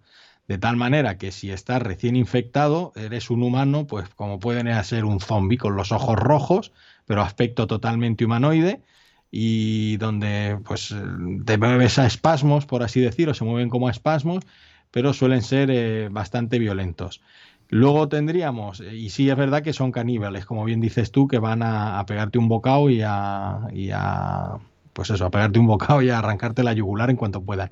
Y luego tendríamos los que llevan un poquito más de tiempo infectado, que esos serían los chasqueadores. Eh, estos enemigos, la curiosidad ah, es que son los chasqueadores, eso es que son ciegos entonces se van a ir ubicando como los murciélagos, pues dando eh, sonido con los dientes, chasqueando los dientes y a partir de ahí van a ver. Y es una de las mecánicas del juego que, que tú puedes pasar por delante de ellos y sin moverte, en teoría no te deberían de ver. Hay veces que te ven, no me preguntes por qué, pero hay veces que te ven, o porque algunas veces sí te ven, otras veces no te ven, pero como hagas ruido, vamos, te van a detectar y van a ir a por ti eh, sí o sí.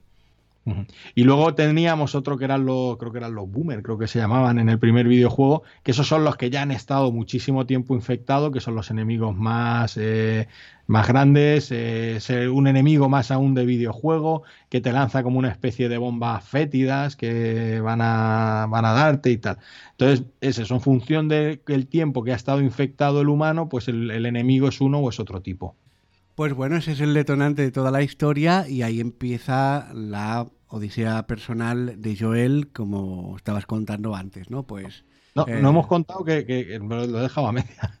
Claro, Eli realmente, ¿por qué hay que llevarla a donde están los luciérnagas esta? Pues porque ella le ha mordido y no se ha transformado. Es decir, por algún motivo, no se sabe por qué, ella es como si fuese la esperanza de la humanidad para encontrar la cura, porque claro, los humanos no han encontrado cura y va a ser muy difícil, porque ya en un mundo que está totalmente devastado y destrozado y que los poquitos que quedan, realmente su preocupación es sobrevivir más que cualquier otra, pues el, haberse encontrado como, con ese mirlo blanco que es Eli, pues ya está. Y, de ahí sí que ya se va durante un periodo muy largo del juego, de la vida real, si lo trasladamos, porque es prácticamente un año, el juego se va a ir narrando a través de estaciones, pues primavera, verano, otoño, invierno, eh, se va a ir desarrollando esa relación paterno-filial entre Joel y Eli, que hasta que, bueno, pues ahora, ahora aquí ya me paro y cuando quieras, Alan, eh, Alan hablamos, del, hablamos de lo que vendría a ser el final o de lo que tú quieras.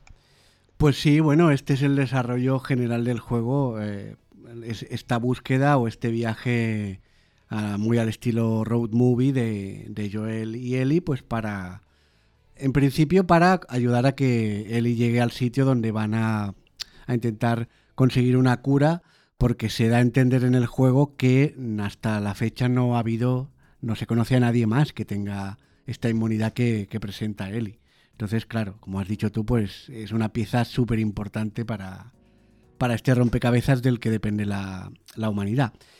¿Y cómo acaba la cosa? Porque acaba mm, muy agridulce, también un final creo que muy valiente para el juego, éticamente discutible, por tanto es, es, era muy arriesgado ¿no? meterse en esto. cuéntame cómo acaba, venga. Bueno, a lo largo del videojuego, pues eso, vamos a ir recorriendo todo lo que es la geografía de los Estados Unidos, diferentes ciudades, vamos a pasar por Boston, por Pittsburgh, tal.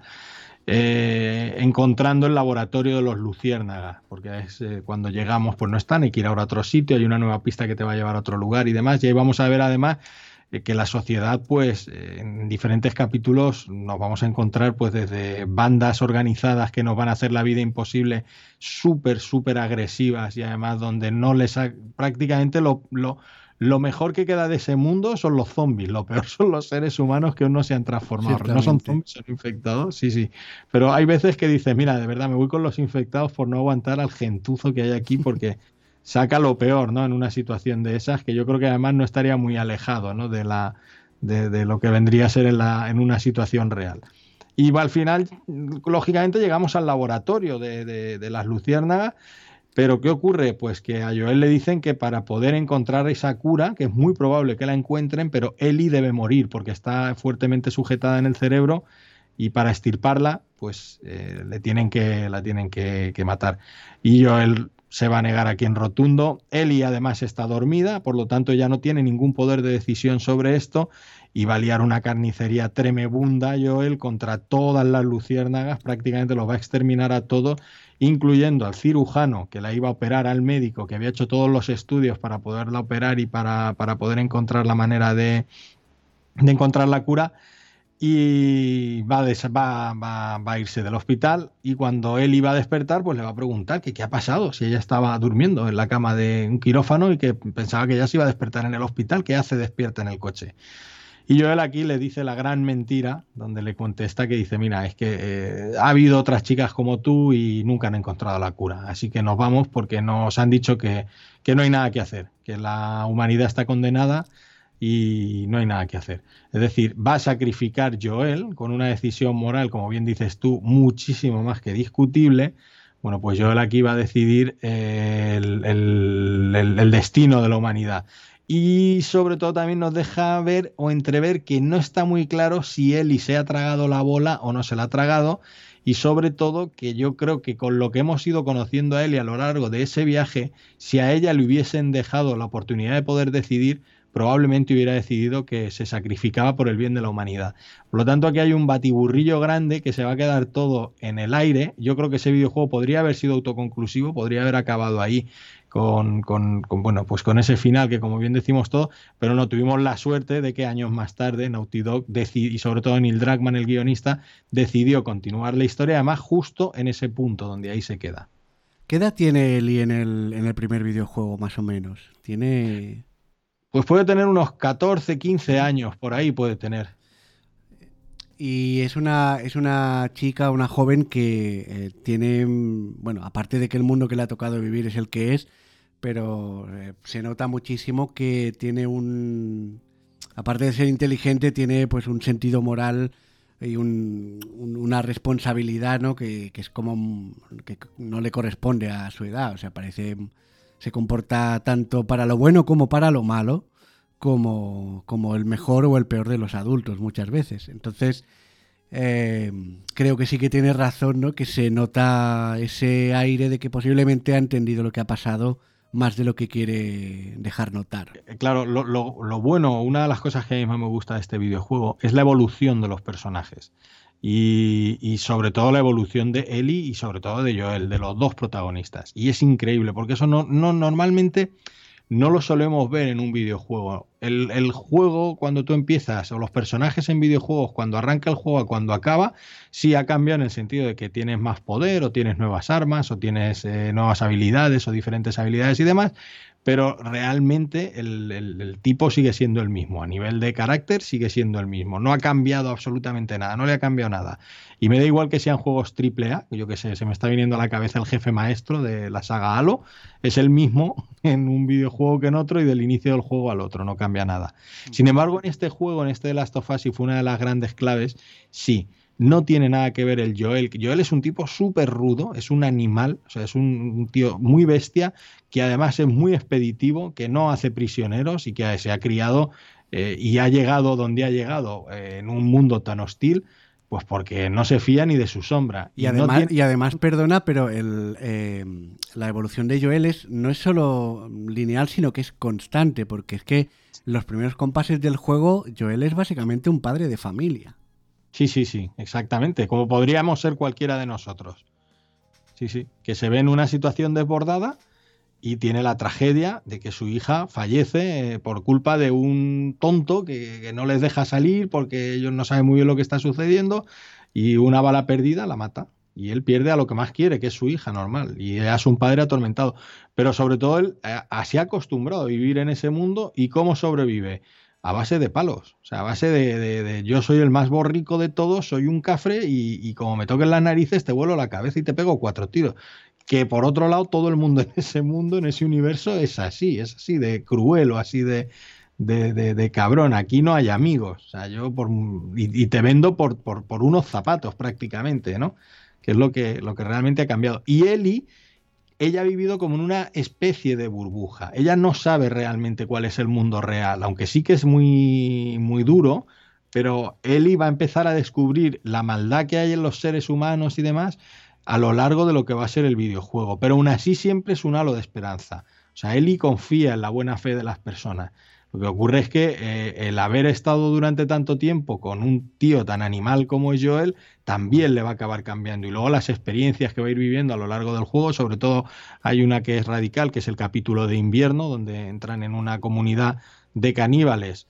Que, ahí la pobre Ellie es prácticamente el saco de, tortura y, y, bueno, yo tengo mi teoría de que ahí lo que querían hacerla ella eran temas además eh, de violaciones y demás, eso mucha gente me dice que ellos no lo ven, yo sí lo veo muy claro en esa historia, y ahí a Eli le cambia, de hecho cuando tiene que matar al malo de esta comunidad, que ahora mismo no recuerdo quién era, que era un malo cojonudo también, un tío malísimo, y, es lo que ella le va a cambiar y, y esa esperanza o esa buena, o esa forma de ser tan buena, eh, es como si su inocencia aquí se ha visto ya truncada y vamos, ya en el segundo juego Eli de inocente no tiene nada, nada. O sea, claro, es que ahí está la clave también de, esa brújula moral que tienen los personajes en esta historia y es que, o sea, a ti Joel te parece el bueno porque, eh, primero porque ves las cosas desde su punto de vista, eh, pero sobre todo porque es que los demás aún son más malos, que no significa que no sea malo él. O desde, o sea, visto desde hoy en día eh, desde nuestra perspectiva de un día a día normal, pues lo que hace Joel es uh, cuanto menos discutible, es un poco cafre, un poco cabrón. Pero claro, es que se encuentra con cada perla que... Claro. No, y luego es un personaje que mola mucho y, es el protagonista, que al final pues es que no estamos acostumbrados a los protagonistas. Y es un tipo el que vas a manejar durante muchas horas tú del control. Eh, pero que no se nos olvide que eh, al que condena a la humanidad es él. O sea, es que es Joel. Es, que es eso, es que está diciendo que este hombre, porque por su, por el amor que siente por esta chica, la que ha acogido como a su hija, pues decide que eso es más importante que no la humanidad. Entonces, bueno, pues es una decisión que toma él. Y así acaba el juego. Así acaba y te deja pues muy con el culo torcido. La verdad que yo creo que fue uno de los grandísimos puntos que si a la gente ya le gustó el juego, terminarlo y rematarlo con este con esta piedra de toque, pues hace que la gente se vuelva ya un poco loca del todo, creo. Sí. Aún así, al, inicio el videojuego tampoco, hombre, gustó mucho y la prensa lo puso muy bien, pero no fue un juego tampoco súper de culto. Yo creo que se ha ido haciendo de culto a lo largo del tiempo. De hecho, como anécdota, te comento que eh, no sé si fue en el año 2000 2015 o 16 sería, hacemos como, no, tendría que ser en el año 2000, porque hubo mundial, había mundial de fútbol, pues eh, el mundial de Brasil, que no me acuerdo si fue en el 2014 sería, pues por ahí sí. Eh, hacemos el mundial del videojuego Lode en verano, porque como no sabemos así muy bien qué hacer, y entonces vamos Hicimos exacto, es un vídeo, es un juego que hicimos pues con 32 juegos que votó la gente, los 32 más votados y los fuimos enfrentando entre ellos como si esto fuese un mundial de fútbol, ¿vale? Y el que gana es The Last of Us. Además éramos cinco, cada uno emitía un voto y al final... Y os cayeron palos por todos lados. Eso es, al Final Fantasy VII en la final, de Last of Us contra Final Fantasy VII. Y The Last of Us gana 3-2. Tres, yo lo voté como juego, como mejor juego, y hubo otros dos votos para Final Fantasy VII. Y nos llovieron palos. No te lo pueden ni llegar a imaginar. O sea, nos dijeron porque era un juego muy nuevo, muy reciente. Y ahora, con el tiempo, si eso lo hiciésemos ahora, muchísima gente diría, joder, sí, sí, no, lo está muy bien, oye, no, no te voy a a lo mejor en mi favorito es el Zelda Ocarina of Time, yo qué sé, pero no te voy a negar que puede ser el mejor juego de, la historia. Y, pero en aquel momento no te lo puedes ni llegar, vamos, nos dijeron de todo. que había bonito, menos bonitos. Sí, sí, sí, sí. Y, y, ahí fuimos un poco, yo me siento orgulloso de aquello, porque además la idea fue mía y, el ver cómo éramos un poco adelantados en el sentido de decir, es que este juego dentro de unos años va a ser icónico. Y es lo que ha pasado. Al final, con el tiempo, ha sido, ha sido, ha sido un juego, vamos, magistral.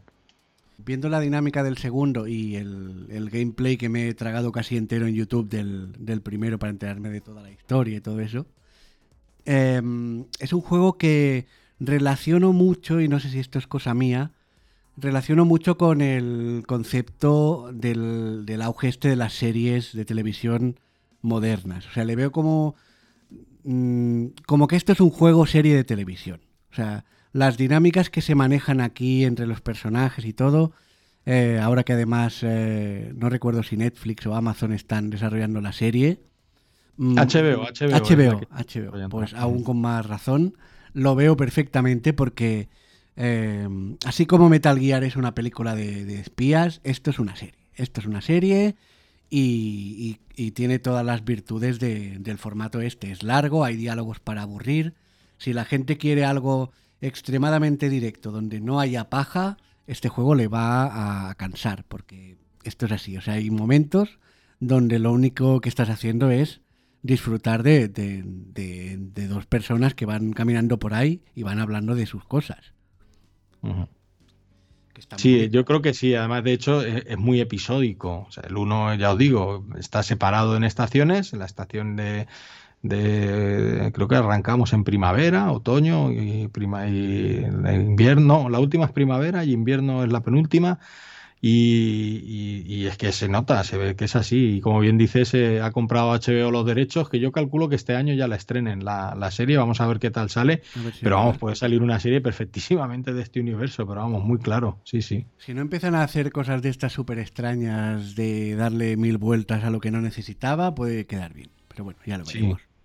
Yo lo que ocurre es que realmente la historia ya la sabemos los que lo hemos jugado, entonces no sé por dónde va a ir, claro. Pero bueno, es como cuando haces la serie de un libro. Si también a lo mejor ya te lo sabes ¿eh? el libro. Luego de hacer la peli, El Señor de los Anillos, todos sabíamos, los que nos habíamos leído el libro, cómo acababa. Pero, pero bueno, la disfrutamos igual. Nos lo pasamos bien igual. Sí, sí, totalmente. Sí.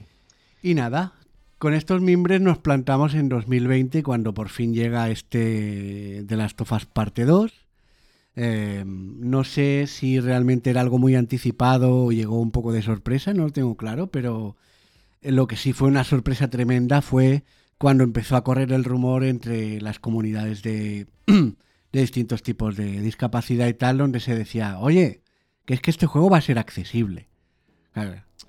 la mayoría nos lo tomamos un poco a pitorreo, como ya, ya, sí, claro, que, qué bien, qué guay, ¿no? Pues, pues ya me lo compraré si eso. Y otro, sí, sí, yo me compraré la Play y todo también.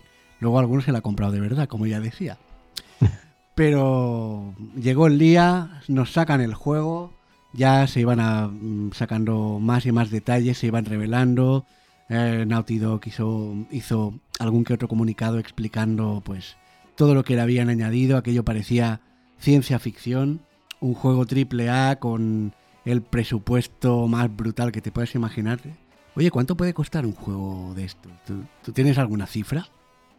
A ver, de, mm, no, no, no son oficiales, por así decir, son estimativas, pero te puedo decir, por ejemplo, de The Last of Us 2 no lo sé, pero Red Dead Redemption 2 se hablaba de, creo que de 200 o 250 millones de dólares el desarrollo, ¿eh? el desarrollo, el coste del desarrollo. Sin marketing, sin campaña, sin nada. Eso es. Eso es. Ahora, no le tengáis lástima porque lo, vamos, lo recuperan con más que con creces. Es una cosa. Yo cuando oigo, no sé, eh, Endgame, Endgame, por fin es la primera película que ha conseguido recaudar 2.000 millones de dólares. Y tú ves que eso es lo que hizo solo en, en las primeras dos horas que se pone a la venta Grand Theft Auto 5. Claro. Joder. y, Gran, Theft Auto 5 se sigue vendiendo hoy en día como el primero. O sea, sí, no, bueno, yo no quiero ni saber el dinero que habrá podido ganar eh, Rockstar con Grand Theft Auto 5. O sea, es como, dice, como dice mi, mi, mi, casi vecino Albert PR17, también colaborador de la órbita de Endor, tienen el dinero por castigo. Sí, sí, lo tienen por castigo, de verdad. Es una cosa increíble.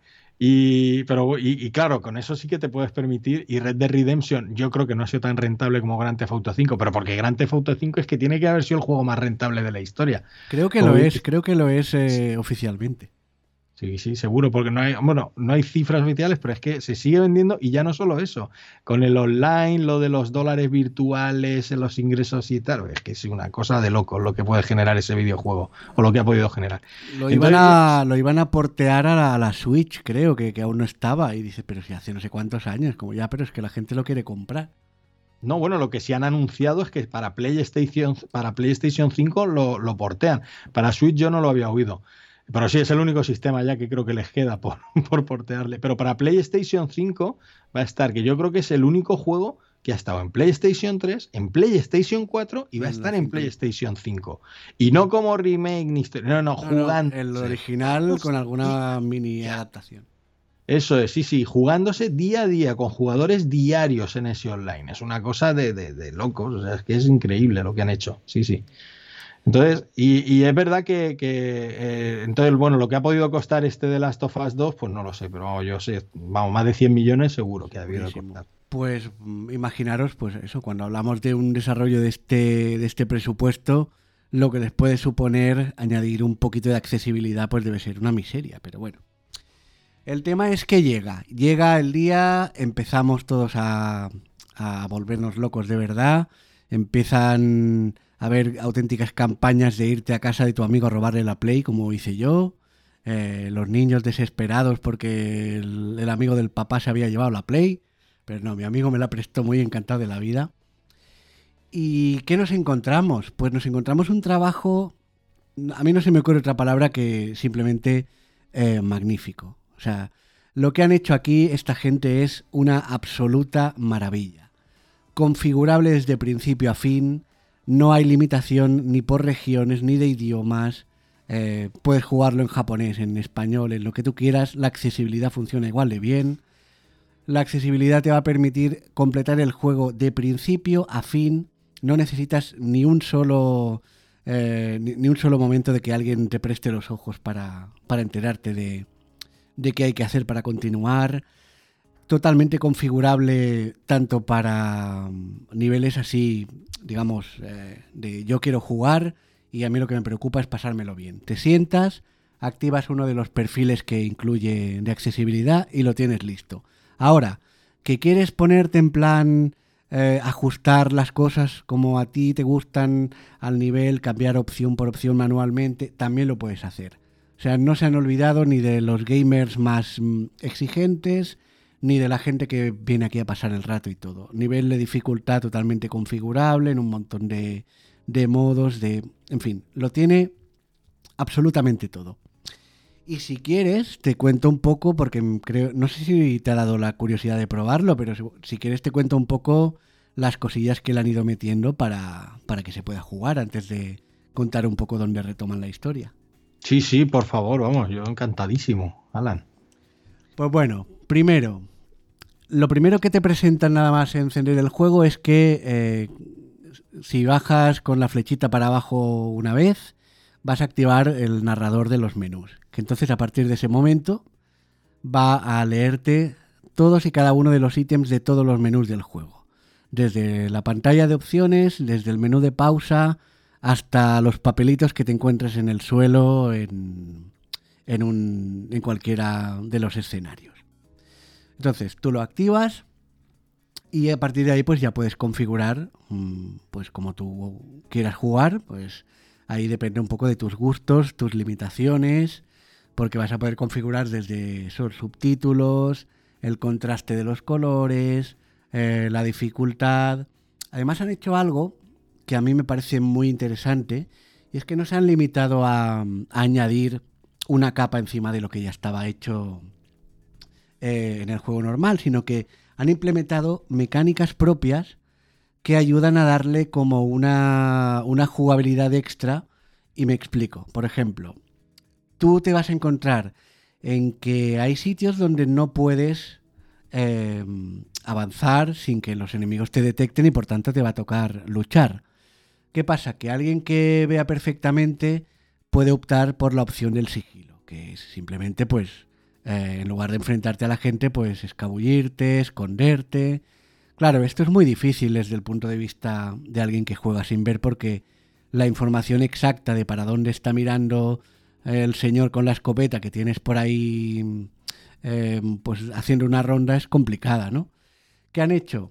Se han inventado modos como que, por ejemplo, eh, tienes un margen de 15 segundos en los que si tú estás tumbado en, la, en el suelo no te van a detectar.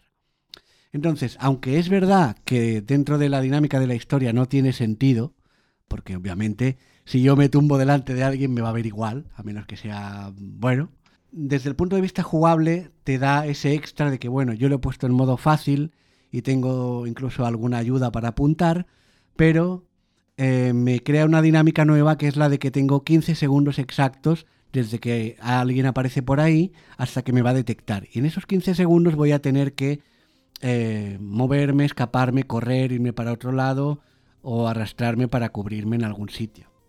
Entonces, creo que este tipo de dinámicas está muy bien porque sin restar están añadiendo sin quitarle nada original al juego. Qué curioso, oye, no, no, tenía ni idea de, eso. Y me parece una idea buenísima, además, ¿eh? Sí, sí, hay varias. Además, las puedes, cada una de ellas la puedes activar o quitar independientemente. Eh, puedes subir esos 15 segundos a 30, bajarlos, quitarlo completamente. Bueno, hay un montón de cosas. Sí, en eso es increíble, lo, lo comentabas tú antes, lo de la dificultad. Que yo eso, por ejemplo, tampoco lo había visto en el videojuego. Ya lo he visto en algún otro. No sé si el Ghost of Tsushima lo incluye también, que te deja eh, elegir, no la dificultad clásica, donde dice, bueno, fácil, medio, difícil o muy difícil. No, sino que te van a decir, bueno, pues puedes elegir el que te vean desde muy lejos, eh, que sean enemigos más duros o menos duros, que en el cuerpo a cuerpo sean más difíciles o no. Y a mí me vino súper bien, porque yo, por ejemplo, soy muy malo en los juegos de sigilo, entonces ahí me lo puse un pelín más fácil y sin embargo en el tiroteo lo puse todo mucho más difícil. Y eso lo que me obligaba a mí era tener que jugar con sigilo, porque si me iba a tiroteo me complicaba yo solo la vida. Entonces en esto, que no soy muy bueno, pues me lo bajo un poco el nivel de dificultad y al final ese equilibrio se me quedó perfecto. O sea, le puse la, la dificultad a mi medida, clava. Y, era muy de agradecer también esa eh, que yo hasta este de Last of Us 2 no lo había visto tan detallado la dificultad o dejarle al usuario que pudiera elegirla o pudiera configurarla tanto, yo no lo había visto, la verdad, y se agradece mucho. Mm. Claro, es que es muy es muy práctico y muy agradecido a la hora de jugar, porque antes o lo ponías fácil o lo ponías normal, o ponías difícil y poco más, pero ahora pues con este tipo de, historias lo que haces es mm, configurar la dificultad, pero dependiendo de tu habilidad y tus capacidades. Pues si tú no puedes apuntar bien, mm, pues a lo mejor no te interesa, o sea, te interesa que, te, que tengas una ayuda al apuntar para apuntar más rápido, pero a lo mejor no quiere decir que, que tengas ninguna necesidad de, de, de, alguna ayuda adicional en el modo de sigilo, ¿no? Eh, pues aquí tú te lo configuras y bueno, de todas formas, ya te digo que incluye varios perfiles que ya vienen predefinidos y que funcionan muy bien. O sea, está el de... Em, creo recordar que hay uno para gente que tiene daltonismo. Eh, bueno, hay un montón de, historias que se activan así fácil, en plan inicio rápido, ¿no? Y, y te pones a jugar en un momento. Fíjate, lo que hablábamos, el modo daltónico está en muchísimos juegos, en un montón de juegos. Yo es una opción que la veo en un montón de juegos. O sea que sé, no sé por qué, si ha calado. Los desarrolladores sí tienen conciencia de poner un modo daltónico. Debe ser que es más fácil de implementar o no sé. Ya, ya, pero no sé. ¿Qué más nos encontramos? Pues mira, tenemos la capa de sonidos. Hay una capa de sonidos extra en el juego que te van dando información sobre el entorno. Por ejemplo, cada vez que tú estás frente a un, a un sitio en el que tienes que agacharte para pasar, hay un sonido específico.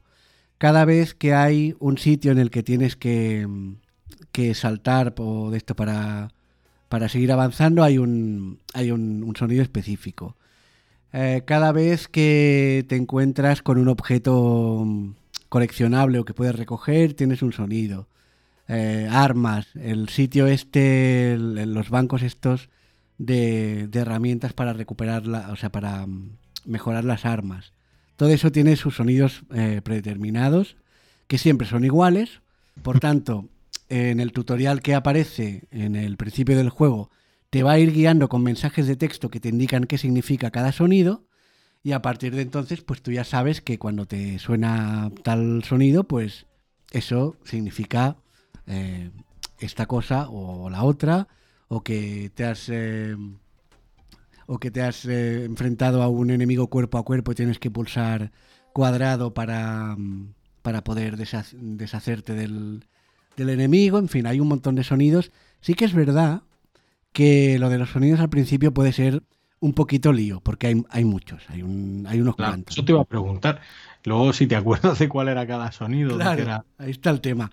Pero está hecho de una manera que yo no sé si lo hicieron queriendo, les ha quedado bien porque son muy buenos. Y es que eh, tú vas jugando y aunque tú no tengas todos los sonidos en la cabeza, te permite avanzar lo suficiente en el juego, aunque hay a veces que no hayas entendido partes exactamente de lo que había pasado.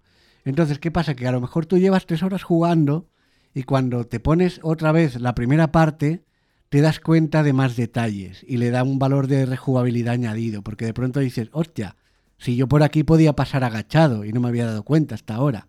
O mira, esto me está indicando que si hubiese tirado por aquí, saltaba y podía llegar a no sé dónde. Mm, bueno, no ha pasado nada, yo he seguido y el juego ha seguido avanzando, o sea que, en fin. Mm. Sí, sí, curioso. Por descontado, los diálogos donde el juego te pregunta algún tipo de, de opción, de decisión, lo que sea también, todo te lo va a verbalizar con texto, que los mensajes del tipo, pues que pulses tal botón, que hagas no sé qué, todo, absolutamente todo. Una pregunta, Alan, porque por notas, hay un montón de notas de otros supervivientes que cuentan su experiencia, incluso hay microhistorias y microrelatos que están contados en diferentes notas, que como pierdas alguna, te pierdes parte de la historia. ¿Esas también están, eh, están dobladas? También, también. Eh, no es doblaje, es, un, es una voz de esta, pues como cuando le preguntas al asistente de Google, para entenderlo. Sí, sí, sí. Pero sí, sí, están todas, todas las lecturas de cuando te encuentras un diario, una nota, una carta, un código, todo esto te lo va verbalizando. Tú apretas el botón cuando examinas y te va a decir, pues, eh, no sé, diario de no sé quién, 21 de marzo, hoy hemos encontrado tal cosa, que tal, que cual, que no sé qué. Sí, sí. Yo probé un poco lo del tema de la. De, que a mí me dejó alucinadísimo. Pues eso, que si tú hay una señal o hay un letrero de una tienda, si tú le pones el, mando ahí, te lo lee el letrero, que yo me quedé loquísimo y dije, por esto que no lo había visto yo en ningún videojuego y el trabajazo que tiene que haber detrás de eso, porque es increíble. Bueno, a mí me pareció una locura eso a lo largo del juego. Claro, yo no lo jugué así, lógicamente, porque eh, para mí era molesto, pero, pero me pareció una cosa increíble, me pareció de loco, sí, sí. Sí, sí, todo, todo. Eh, las pantallas en las que tienes toda, todo el árbol de habilidades porque tiene un, componente de, RPG, tampoco es una cosa muy bestia, pero sí que tienes un árbol de habilidades que puedes ir eh, implementando y mejorando pues tu puntería, tu no sé qué. Todo esto también te lo verbaliza absolutamente todo, o sea que lo han hecho muy bien, lo han hecho muy bien. Mm. Después tienes eh, una cosa que ahí yo creo que no les ha quedado más remedio que tirar por la tangente Y es que, claro, recordarás que durante el juego te vas a encontrar puzzles que son tampoco de lo más complicado del mundo, pero claro, ponte a explicarle a alguien cómo funciona el puzzle de las tuberías. A ver, es complicado. Sí, sí. El de las cuerdas, que había muchos O el de las cuerdas, sí, mucho con las cuerdas. Pues bueno, ahí han tirado por la tangente, supongo que no se las verían ni se las desearían. Simplemente te han puesto una opción en el menú de pausa que es saltar puzzle. Mm, tú le das ahí y lo que te hace es, digamos, teletransportarte al momento justo después de haber completado ese puzzle. Sí, pero mira, no lo veo mala idea tampoco. Claro, es que si no, si no estaríamos en una, en una, lo que comentabas antes, de intentar que eso llegara a tantos juegos como sea posible. Claro, si mm. tú te pones pejiguero con eso, eh, ¿qué vamos a hacer? ¿Quitamos todos los puzzles de los juegos del mundo porque hay cosas que no se pueden adaptar o son terriblemente difíciles? No, pues hombre, mejor esto que nada, pues pones un botoncito ahí que diga saltar puzzle y ya está. Y yo lo que veo bien es que al final seáis vosotros los que tengáis el poder de la decisión. O sea, que no me lo quites porque me lo quites. Oye, déjame probar y a lo mejor si voy a intentar hacerlo yo y si no puedo, porque no se puede, pues, pues entonces ya le doy yo al botón de saltar puzzle, no me lo quites porque sí. Pero que decida siempre el usuario. Claro, ahí está la clave. Y aparte de eso, ¿no? Que todo el mundo no tiene las mismas dificultades ni nada. Eso, claro. Y bueno, pues más o menos entre esto, la calidad del sonido que tiene y algunas ayudas así extra, como era lo que comentaba del, apuntar automáticamente, o en realidad no es tanto automáticamente, es un poco semi. Digamos que lo que te hace es ayudarte bastante a apuntar, pero luego, pues por ejemplo, si quieres conseguir un disparo a la cabeza, lo que sea, pues tienes que subir la mira un poco hacia arriba y bueno, son dinámicas que ya las vas cogiendo a medida que juegas o pequeñas protecciones, como por ejemplo que cuando hay caídas mortales, eh, no si tú avanzas no, te caigas, a menos que saltes. Entonces ya sí que te tiras ahí al vacío. Pero si no, pues claro, es que hay, hay mucho recorrido tipo de plataformas donde tú estás por ahí y si a la mínima que das un paso en falso te caes, pues sería bastante complicado superarlo sin ver porque es, es difícil en algunos, en algunos trozos. Sí, sí. Uy, además en esa zona el personaje tiene vértigo. Exacto.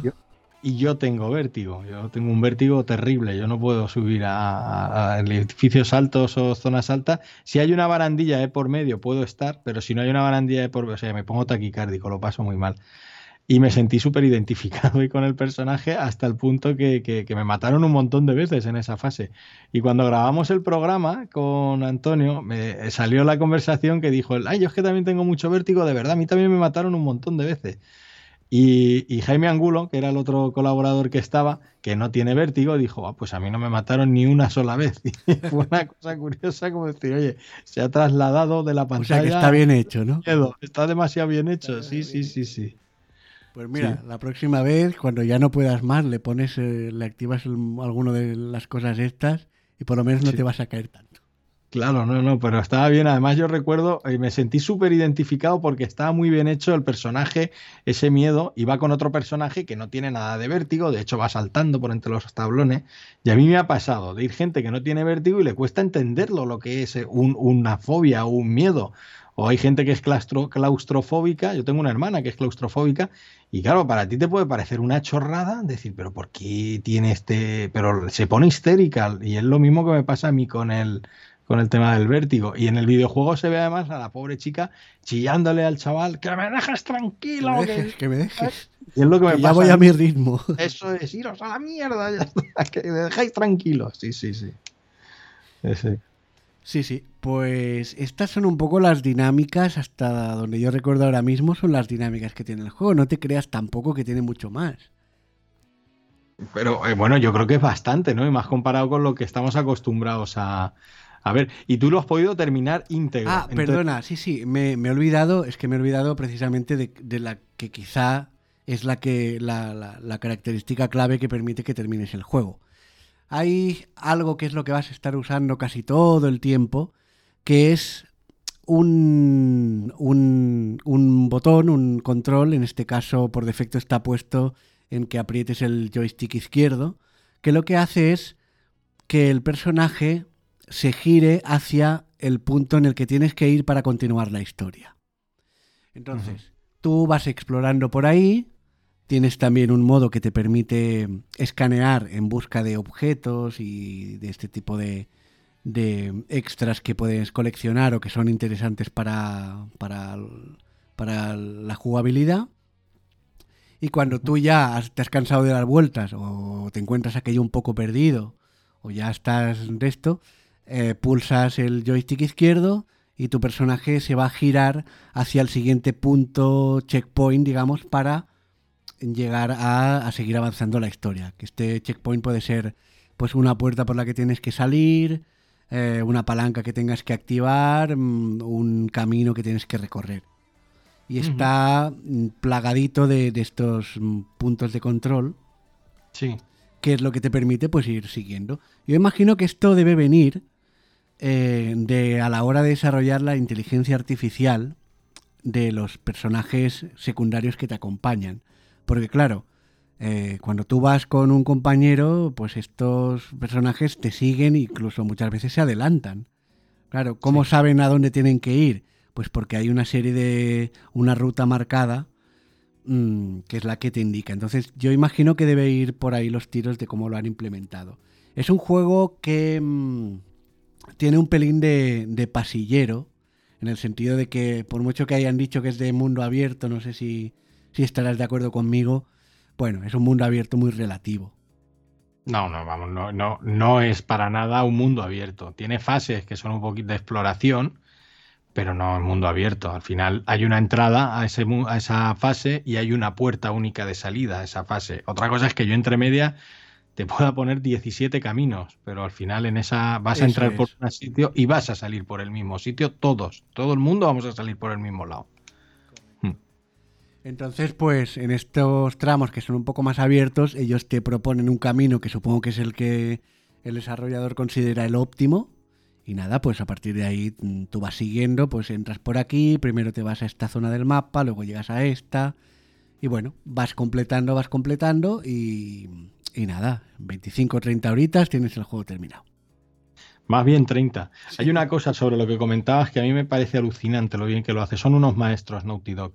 Es que ellos te van a guiar hacia donde ellos quieren que vayas, pero que tú no te des cuenta. Por eso muchas veces la gente cree que, eh, eh, que es mundo abierto, pero vamos, es que está clarísimamente que no es así pero sí que vas a hay veces que tienes la sensación de haber encontrado sitios o de haber llegado a lugares por tu intuición o porque te lo has encontrado de casualidad y no.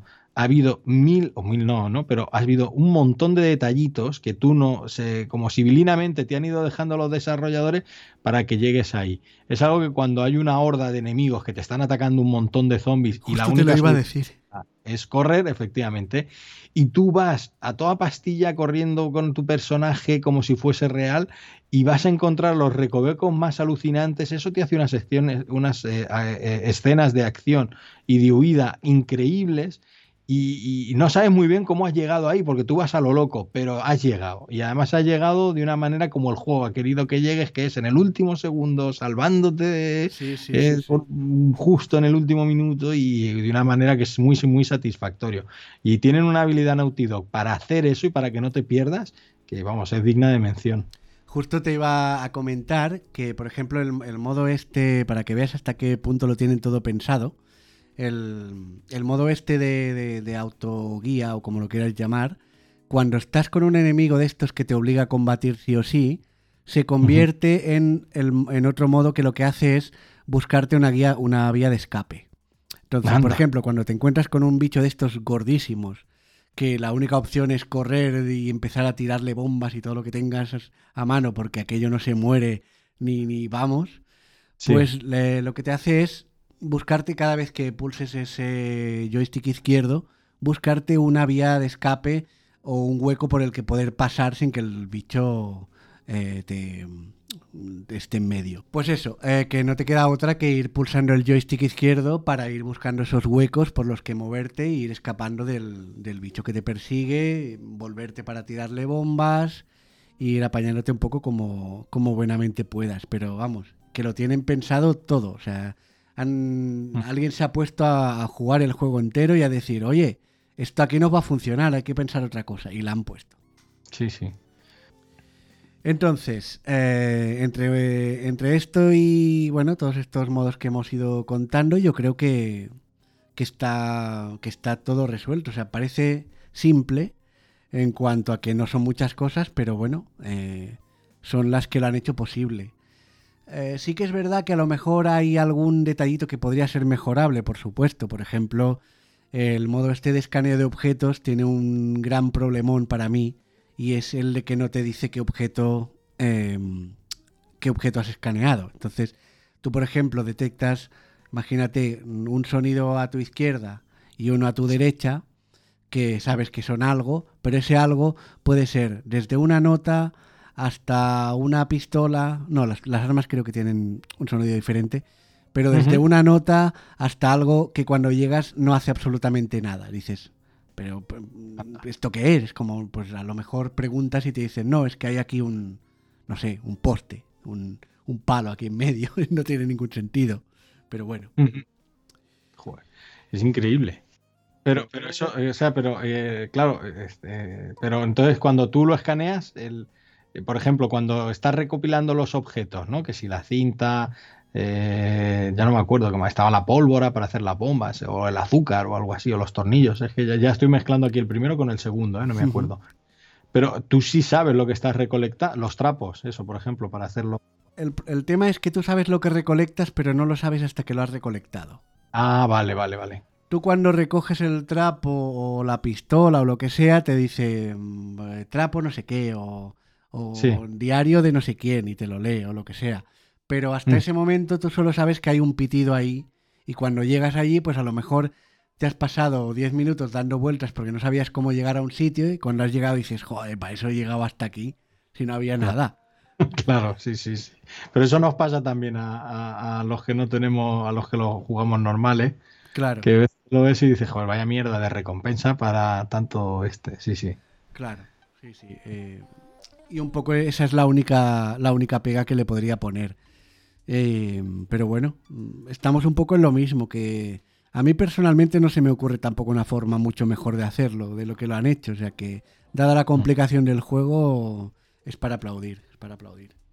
Mucho. ¿Y de- tú el Uncharted 4, que fue el anterior juego de Naughty Dog, ¿lo jugaste o no? No, Porque yo no lo creo- jugué y hasta donde yo sé no era accesible para nada. Eso te iba a preguntar, es que me parece un salto tan grande el, el haber pasado de un juego que no era accesible como Uncharted 4 a, a un juego tan tan accesible. Bueno, yo creo que eh, no sé si habrá otro juego más accesible que este de Last of Us. En consola seguro que no. No, yo no, creo no, que no. para nada. Ni en ¿Eh? consola ni en PC. Ni en PC, ¿eh? Por eso te digo, es un salto abismal de uno a otro, ¿eh?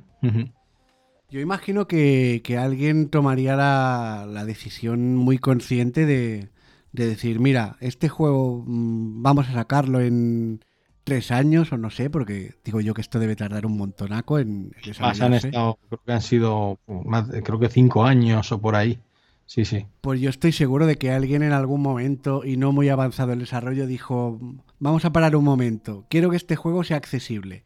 ¿Por qué? Pues porque a mí me parece que hay que hacerlo y tal y cual hemos decidido pues que, que esto se saque así. Y a partir de ahí se empezaron a trabajar en implementar todo esto, porque si no, Sí. es lo que has dicho tú, o sea, te encuentras eh, juegos relativamente cercanos en el tiempo, como, como el Uncharted 4, que ahí la, la accesibilidad ni se la ni estaba ni se la esperaba. Sí, sí. Y entonces de pronto te sacan este y te dicen, aquí lo tienes, de 0 a 100 en, en 0 segundos, ¿no? Y te deja un poco agradecido pero descolocado. Claro. Sí, sí, no, no, desde luego. Yo ya te digo, yo creo que ha sido un primer paso. El otro día jugando en PlayStation 5, eh, mm, solamente tengo dos juegos aún, que uno es el, el Spider-Man, el Miles Morales, y el otro era de Pathless. Creo que es en el de Pathless. También tiene algún tipo de opción de que te lea lo- los, eh, los subtítulos o los menús o los letreros o alguna cosa así, ¿eh? me suena a mí que lo, que lo encontré. Y hay algo en Play 5 que me ha dejado alucinado, que es eh, la vibración esta nueva que le han metido al mando, que de verdad es Mm. una caña. No la he podido ahí- probar, pero le tengo ganas, ¿eh? Oh, pues es increíble. Además, en el videojuego que te viene incluido en la consola, que es, sí, es un videojuego y también es una demo para ver las posibilidades y lo que se puede hacer ¿eh? con este tipo de vibración, y es impresionante.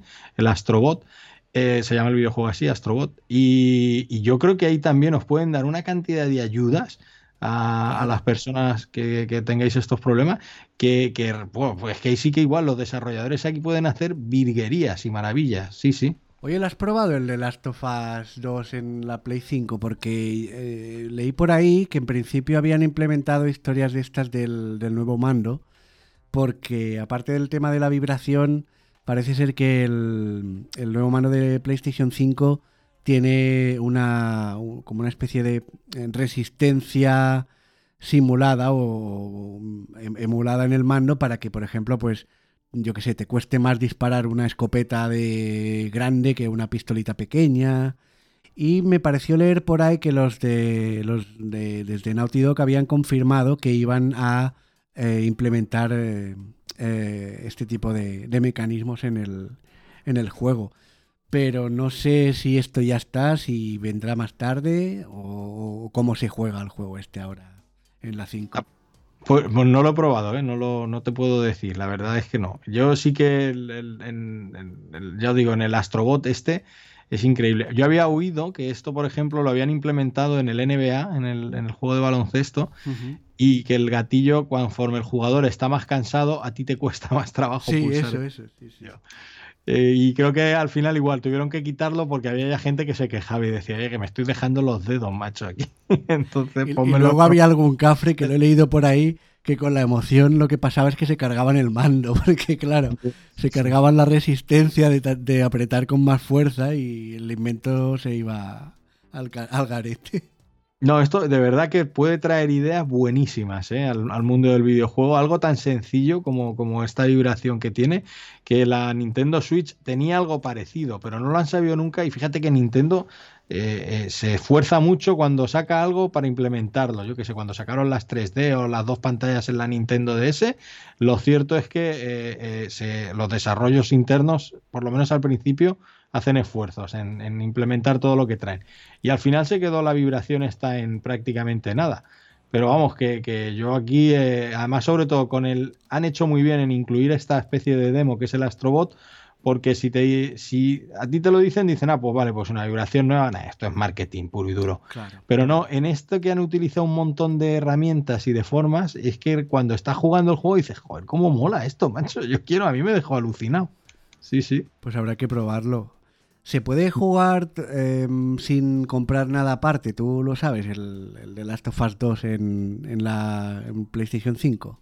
Sí, imagino, no te lo digo seguro, pero imagino que sí, que lo han hecho retrocompatible.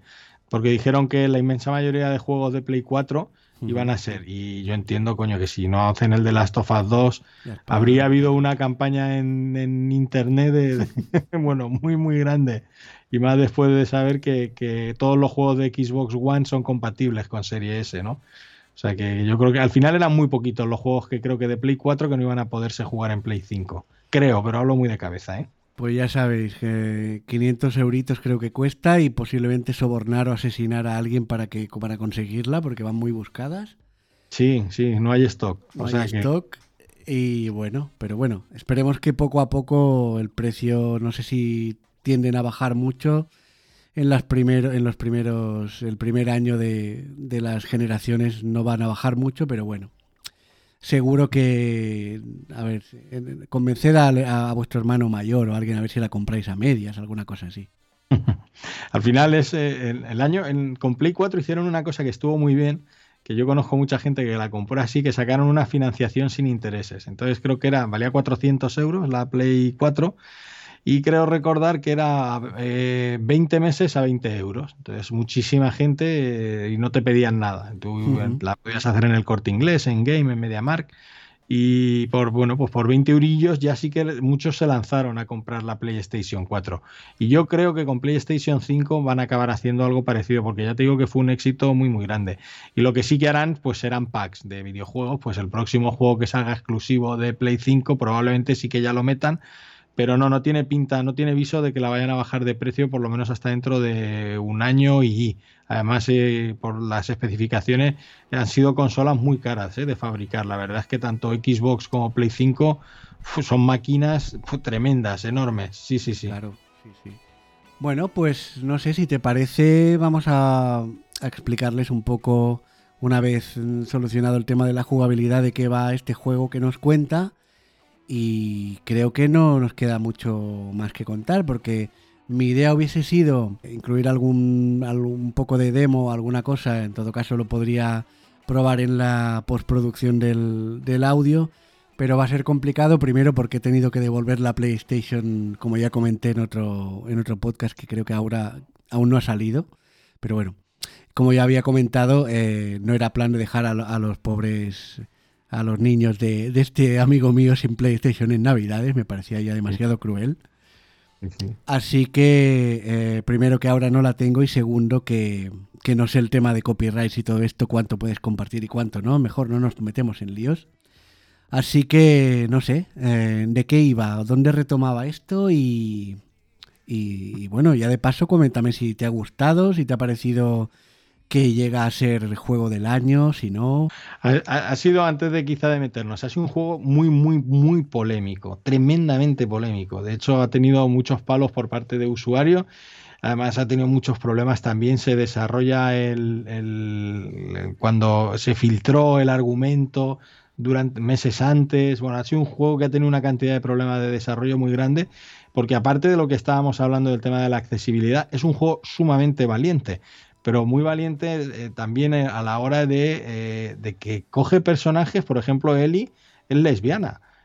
pero lo hace con una naturalidad asombrosa, que es algo que a mí me gusta mucho. No va buscando él, oye, pues si está de moda el componente LGTBI, pues vamos a meterlo. No, Eli es lesbiana y ya lo era en el primer videojuego, que a mí era algo que me hacía mucha gracia cuando yo leía en internet.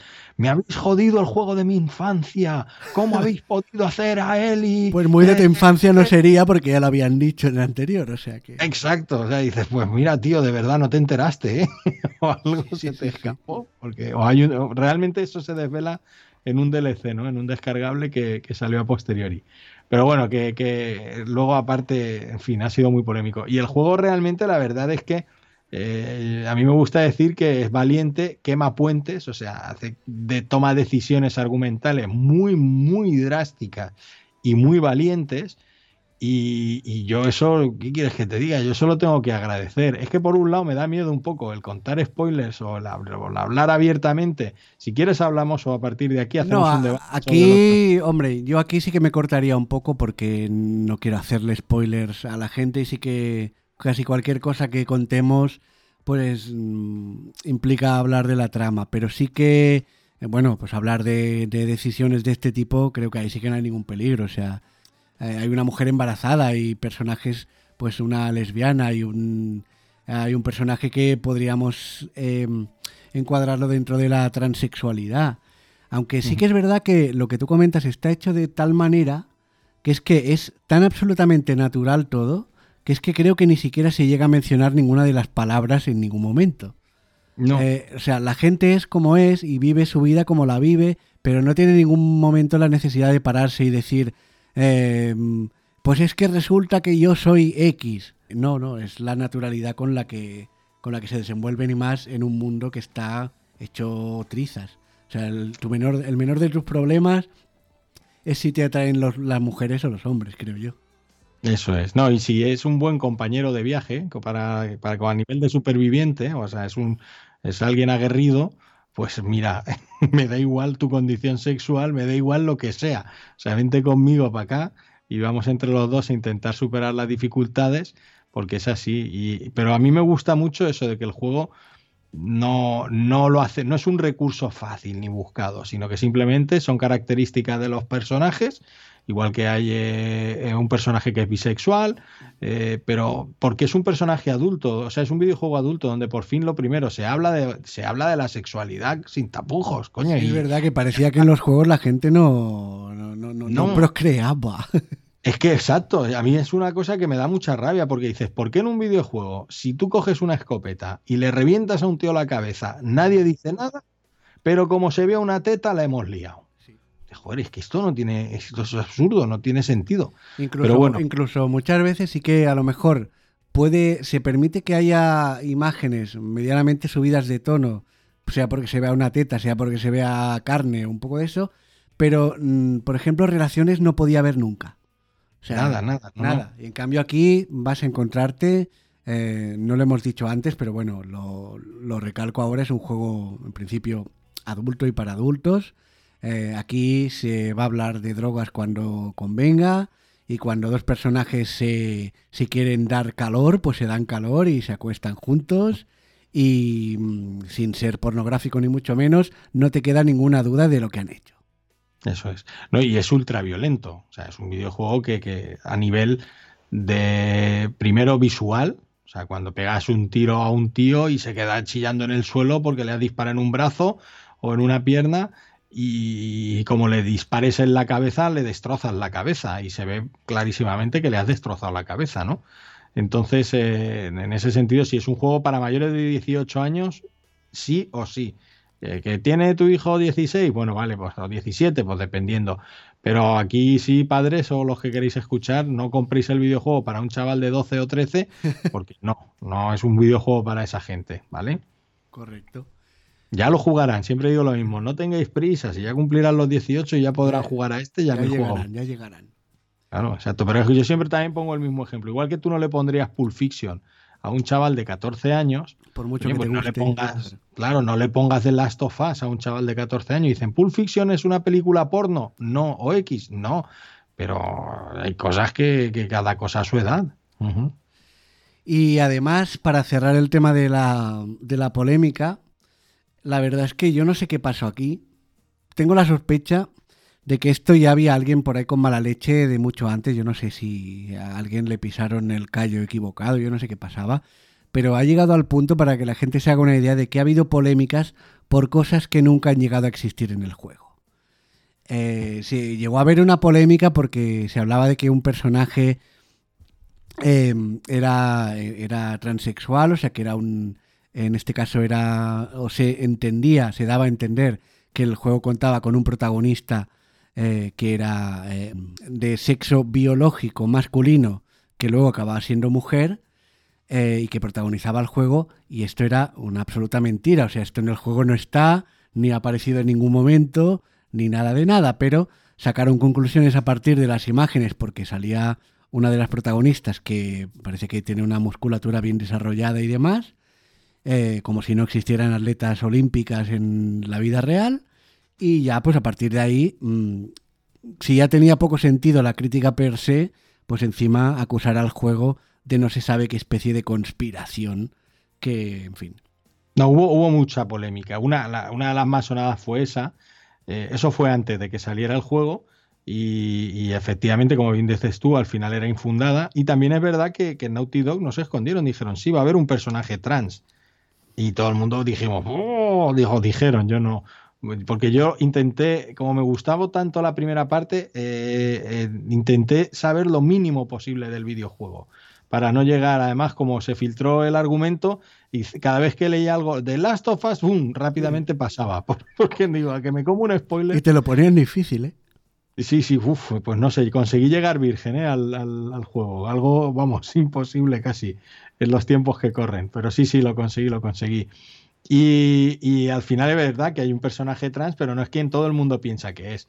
Entonces, eh, pero luego hubo mucha polémica también, si recuerdas, con lo del tema del crunch, que la gente pues tuvo que echar en el, en el estudio de Naughty Dog un montón de horas para, verdad, para sí. terminar el videojuego y eso ahora está todo el mundo muy sensible con este tema y es verdad que hay que tener cuidado. Y también es verdad que Naughty Dog es un videojuego que se le suele ir muchísima gente.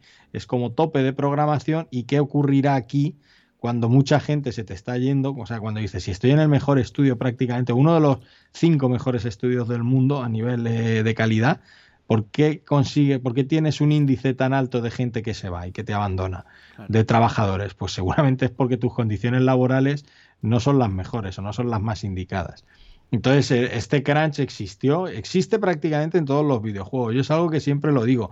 El crunch no es malo. El crunch es malo cuando se perpetúa en el tiempo, pero eso ya no es crunch, es otra cosa. Pero cualquiera que haya trabajado con plazo de entrega, yo trabajo muchas veces con plazos de entrega. Sí, yo también soy de esos. Claro, o sea, vas a tener crunch sí o sí. Según se acerca la fecha, tú vas a trabajar durante, no sé, las horas que te, y te faltan horas en el día. Por si a alguien le pillamos con el pie cambiado, crunch se refiere simplemente a la, a la idea de que cuando tú trabajas con una fecha de entrega, no aunque no tengas a nadie que te diga te vamos a despedir, eh, te ves, te acabas viendo obligado por el resto de trabajadores y por la fecha de entrega y por quedar bien a echarle una cantidad de horas que acaban haciendo que una vez el proyecto está terminado, la gente eh, sale escopeteada de ese proyecto porque y, del, y de todo lo que tenga que ver con el con esa con ese trabajo porque han acabado al límite, han perdido horas de sueño, problemas familiares, eh, problemas de salud y lo que le quieras echar. Claro, o sea, el tema es que diga, bueno, oye, nos queda un mes, pues este mes vamos a estar trabajando todas las horas que se pueda. Esto es lógico, es normal y como digo, pasa en todos los oficios. El problema es cuando no es un mes, es cuando es un año. Entonces dices, hostia, cuidado, un año de crunch trabajando durante 60 o 70 horas semanales, hostia, cuidado, esto ya es, o más, eh, esto ya es otra cosa. ¿eh? Así un año yo no aguanto, yo aguanto un mes, pero un año ya es mucha tela, ¿no? Y ahí sí que es verdad que, que Naughty Dog arrastraba un poco de, mala fama ah, ya de juegos anteriores, creo. Claro. Pero ahora, por ejemplo, le ha pasado a CD Projekt, le pasó también a, a, Rockstar con Red Dead Redemption, le pasa a todos los estudios. Es algo que es un mal endémico que tiene esta industria y aunque muchas veces retrasan y retrasan y retrasan el lanzamiento, pero al final hay que lanzarlo. O sea, cada retraso supone un dineral que les está costando y muchas veces eh, pues la ambición también y la presión de los propios jugadores que tenemos por quererlo jugar, pues eh, les hacemos a los estudios que estas cosas eh, sucedan. Pero yo creo que se están también está cambiando el mundo del videojuego en esto, porque además se están dando cuenta que, que luego les está trayendo más problemas que beneficio esta presión a los trabajadores, porque en redes sociales hay muchos problemas, el review bombing famoso, donde la gente en las páginas donde pueden votar o donde pueden dar puntuación, les ponen unas puntuaciones pésimas de, de ceros y tal. Entonces, por ejemplo, de Last of Us 2, en Metacritic, eh, pues la crítica no sé si tenía un 89 o 90 de la crítica especializada y sin embargo la crítica de usuarios le puso un 3 o algo así la mm. media de los usuarios, algo que es absurdo porque no es un juego ni muchísimo menos de 3, o sea, es un juego sublime y, enorme, es un juego larguísimo con un nivel de detalle apabullante, con unas expresiones faciales increíbles. Y luego la historia. Sí que es verdad que quizá a mí me parece mejor la del primer videojuego, pero también aquí hay una, hay una serie de decisiones que son muy, muy valientes, ¿eh? que, que, y que yo prefiero que haya y que existan videojuegos así, que a veces acierta, a veces no, pero yo prefiero que existan videojuegos de estas características que no eh, videojuegos eh, que las segundas partes sea prácticamente un más de lo mismo, ¿no? Y luego a nivel jugable, que eso también siempre muchas veces se nos olvida, que parece que The Last of Us no es, es divertidísimo. A mí me parece que es un juego súper, súper divertido. El primero ya lo era y el segundo lo es también. A mí me parece que, vamos, yo me lo paso en grande jugando al The Last of Us. Y unas mecánicas de juego, vamos, increíbles. Y muy, y muy de muy de llegarte a, no sé, muy, muy de a flor de piel, o sea, de, de estos momentos que no te das cuenta y estás, eh, ya no estás en el sofá, estás de pie porque vas en la lancha ahí, estás apretándola ahí y dices, pero ¿qué pasa? ¿Que va a correr más la lancha si me pongo de pie? No, no, va a correr igual, pero como que te vas metiendo en el papel, te vas metiendo y ¡ah! Sí, sí, sí. Esas cosas lo saben hacer muy bien, la verdad que te llevan, siempre te llevan donde te quieren llevar, ¿eh? te, te sacan la lagrimita si quieren, se sacan la emoción si quieren, en fin, mm. muy bien. De hecho, luego también, aunque no vamos a meter aquí en spoilers, pero sí que es verdad que es un juego que, le machaca mucho por lo que hablamos, porque toma una decisión que es lo que ellos iban buscando. Y realmente, eh, que es el, el, que vas a jugar con un personaje que no te cae bien y que no te gusta. Y es una sensación que normalmente, claro, antes hablábamos, por ejemplo, Joel. Joel es un cabrón, pero no lo puedes hacer que al jugador no le caiga bien, porque lo va a tener que llevar durante un montón de horas. Entonces, eh, al final todos los, los personajes que manejamos los jugadores, pues serán de una manera, tendrán un carácter, tendrán otra, pero siempre es el héroe, siempre es el bueno, es el héroe y es el que va a ganar. Y es lo que a nosotros nos gusta jugar. Y esta gente ha dicho, ¿y qué pasa si te obligo a hacer y a llevar a un tipo que no te cae bien? Y dices, coño, no me es que me cae como el culo porque tengo yo que estar llevando a este tío. Y, esa me parece también una decisión de criterio de desarrollo que es, eh, eh, vamos, muy valiente, muy valiente. muy valiente, sí, sí, es muy, muy interesante. Eh, para el que quiera escuchar el programa de la órbita de Endor, también si eso lo podemos tuitear o algo por ahí cuando salga esto, porque ahí sí que se dio todos los detalles, cuando ya lo, lo, lo tengáis jugado y lo sepáis, no os dé miedo el spoiler, pues os lo ponéis enterito. Pero ahí, por ejemplo, comentabais extensamente este tema, de esta problemática al llevar personajes que a lo mejor no son los que, los que te habían gustado más o, que prácticamente podían ser el enemigo, ¿no? Y a mí me pareció curioso porque sin haber jugado el primero, que claro, es un caso que entiendo que no es lo normal, a mí realmente tampoco me caía mal ese personaje del que hablamos, que es Abby. Eh, mm. Ahora haremos un paréntesis y contamos cuatro pinceladas que nos planteaba el juego sin entrar en, detalles. Es un personaje que es eh, nuevo en esta entrega, en la anterior no aparecía, pero que arrastra la, carga emocional de ser el que se, la que se enfrenta o empieza enfrentándose en intereses y objetivos y, pistola y a pistola limpia a lo que Joel y, y Ellie quieren y, necesitan, ¿no? Entonces, aunque sí que es verdad que es la, el papel del antagonista, a mí nunca me, nunca me creó la sensación tampoco de caerme mal. O sea, era como cuando en una serie tienes dos puntos de vista, ¿no? Y, tienes un punto de vista, el otro, y yo supongo que es por el hecho de no haber jugado al, de no haber jugado al primero. Claro, es que eso, eso es que cuando pasa lo que pasa, es que no puede calar igual. Cuando has estado jugando al primer videojuego, no te puede calar igual. Es como ver la segunda parte de una película sin haber visto la primera. El, cariño que tú le tienes a los personajes, o no sé, como comparar en Juego de Tronos, cuando muere un personaje principal y tú no has estado siguiendo la serie y tú lo encuentras esto, pues a lo mejor te puede chocar, pero no sabes hasta qué punto ha sido ese tío importante ya no solamente en la historia, o sea, ya no solamente en el juego, en la historia, en la saga, y a ti a nivel personal tú le tienes ahí un cariño que, que a pesar de que, vuelvo a decir, que yo, el, el personaje pueda ser de una manera o de otra, o pueda ser un cabroncete, pues eh, no sé, es tu cabroncete. Es tu cabroncete, correcto. Claro, eso es. Pero me lo llevo muchas veces también al sentido contrario. A Eli todo el mundo le justifica y Eli es una chica buenísima y cojonuda. Y aquí en este juego sí que es verdad que muchas veces la gente empieza a decir, bueno, a lo mejor se está pasando, se le está yendo, pero yo la entiendo, yo la entiendo. Y yo digo, joder, Eli es una cabrona, pero hay quien este está muy trastornada en este juego. Está muy mal de Hay momentos en que pierde mucho los papeles y la racionalidad. Y bueno, pues es, difícil justificarla. Igual que era difícil justificar a Joel en el primero, claro. Y no, pero es que tiene cosas de psicópata. Sí, sí, sí. En fin, que la.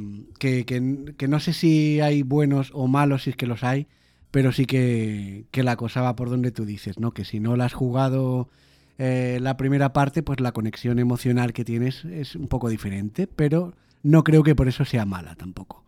No, no, no, para nada. Lo que pasa es que va a ser mucho más. Es, yo creo que el ejemplo ese con, con, una película donde no has visto la primera y ves la segunda parte se puede trasladar.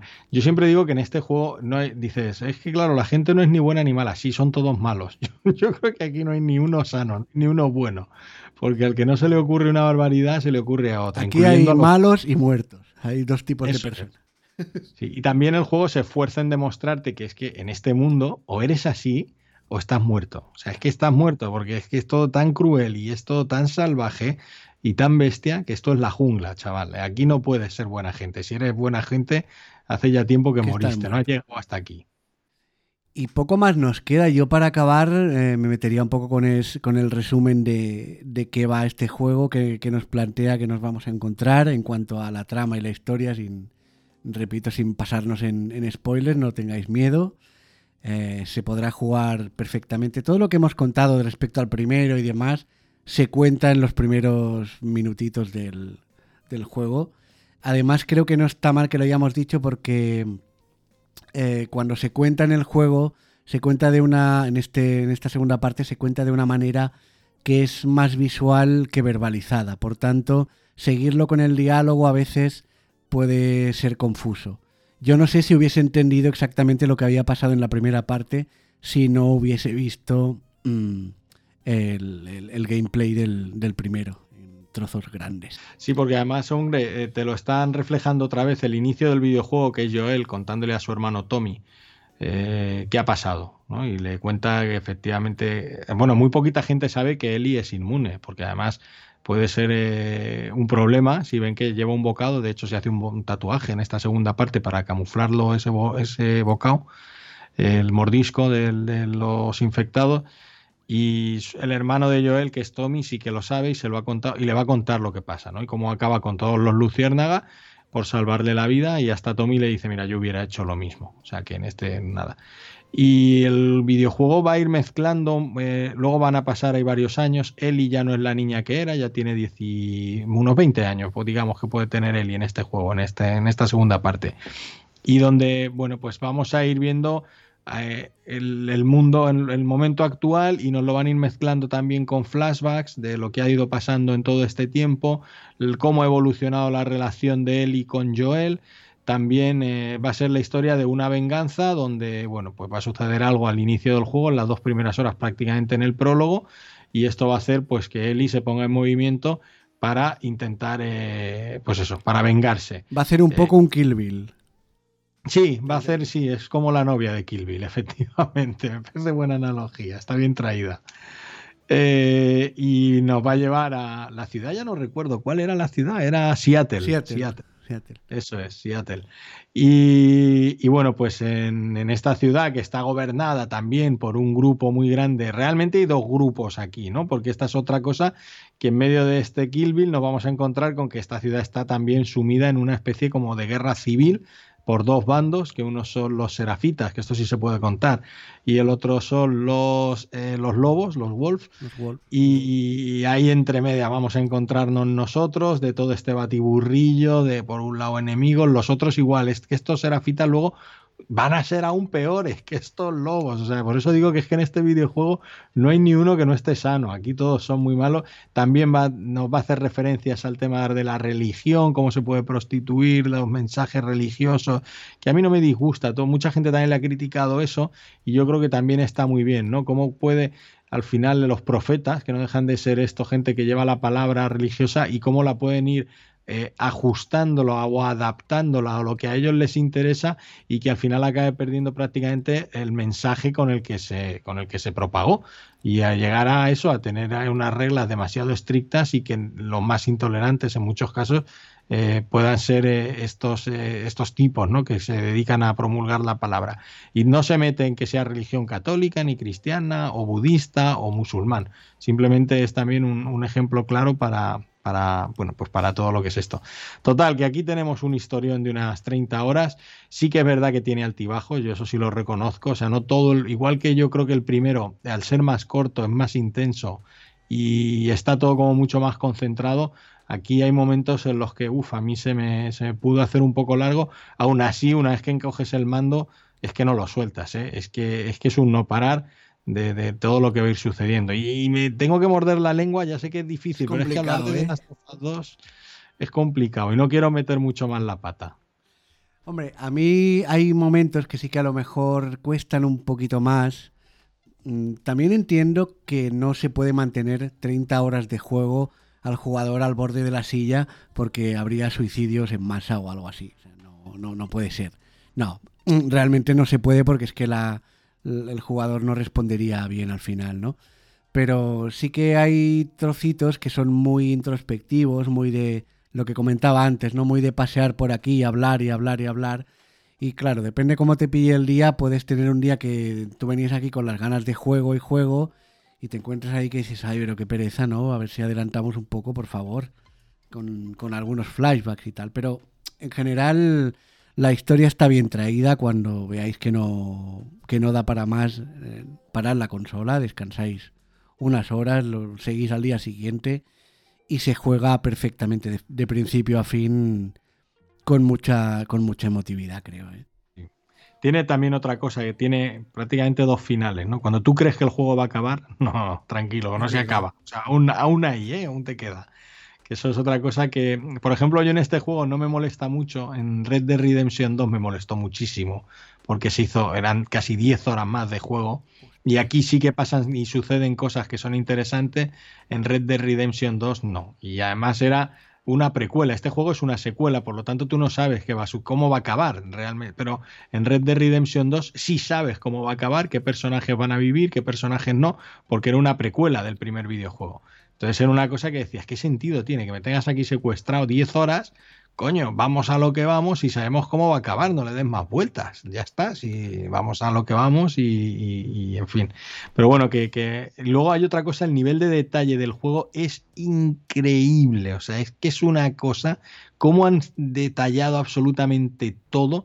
Yo comentaba en el podcast que me pasó más de una vez, que no sabía por dónde había que tirar, porque normalmente el videojuego, los videojuegos, te detallan el camino a seguir está más detallado que zonas que no vas a, que son de adorno, que son de atrezo, por así decir. O sea, una tienda por la que tú tengas que pasar, el escaparate, pues se va a ver mucho mejor que una por la que solamente sea una parte del escenario. Ah, aquí está usando el metajuego para, para adelante. Sí, exactamente. Sí, sí, no, aquí está todo tan detallado que hay veces que dices, coño, ¿para dónde tiro? Tenía que haber hecho lo que dices tú, haberle presionado al, al, al, al R1 al, al, L3. Pero aquí en este caso, o sea, yo decía, digo, joder, ¿para dónde, tío? Es que está todo tan detallado que, que, no sabes bien cuál es el camino principal porque es todo perfecto. O sea, no hay ninguna zona que se vea mejor que otra. Y pasa, pasa también con, con, la, con la ambientación en general, aunque no sean los detalles gráficos, porque...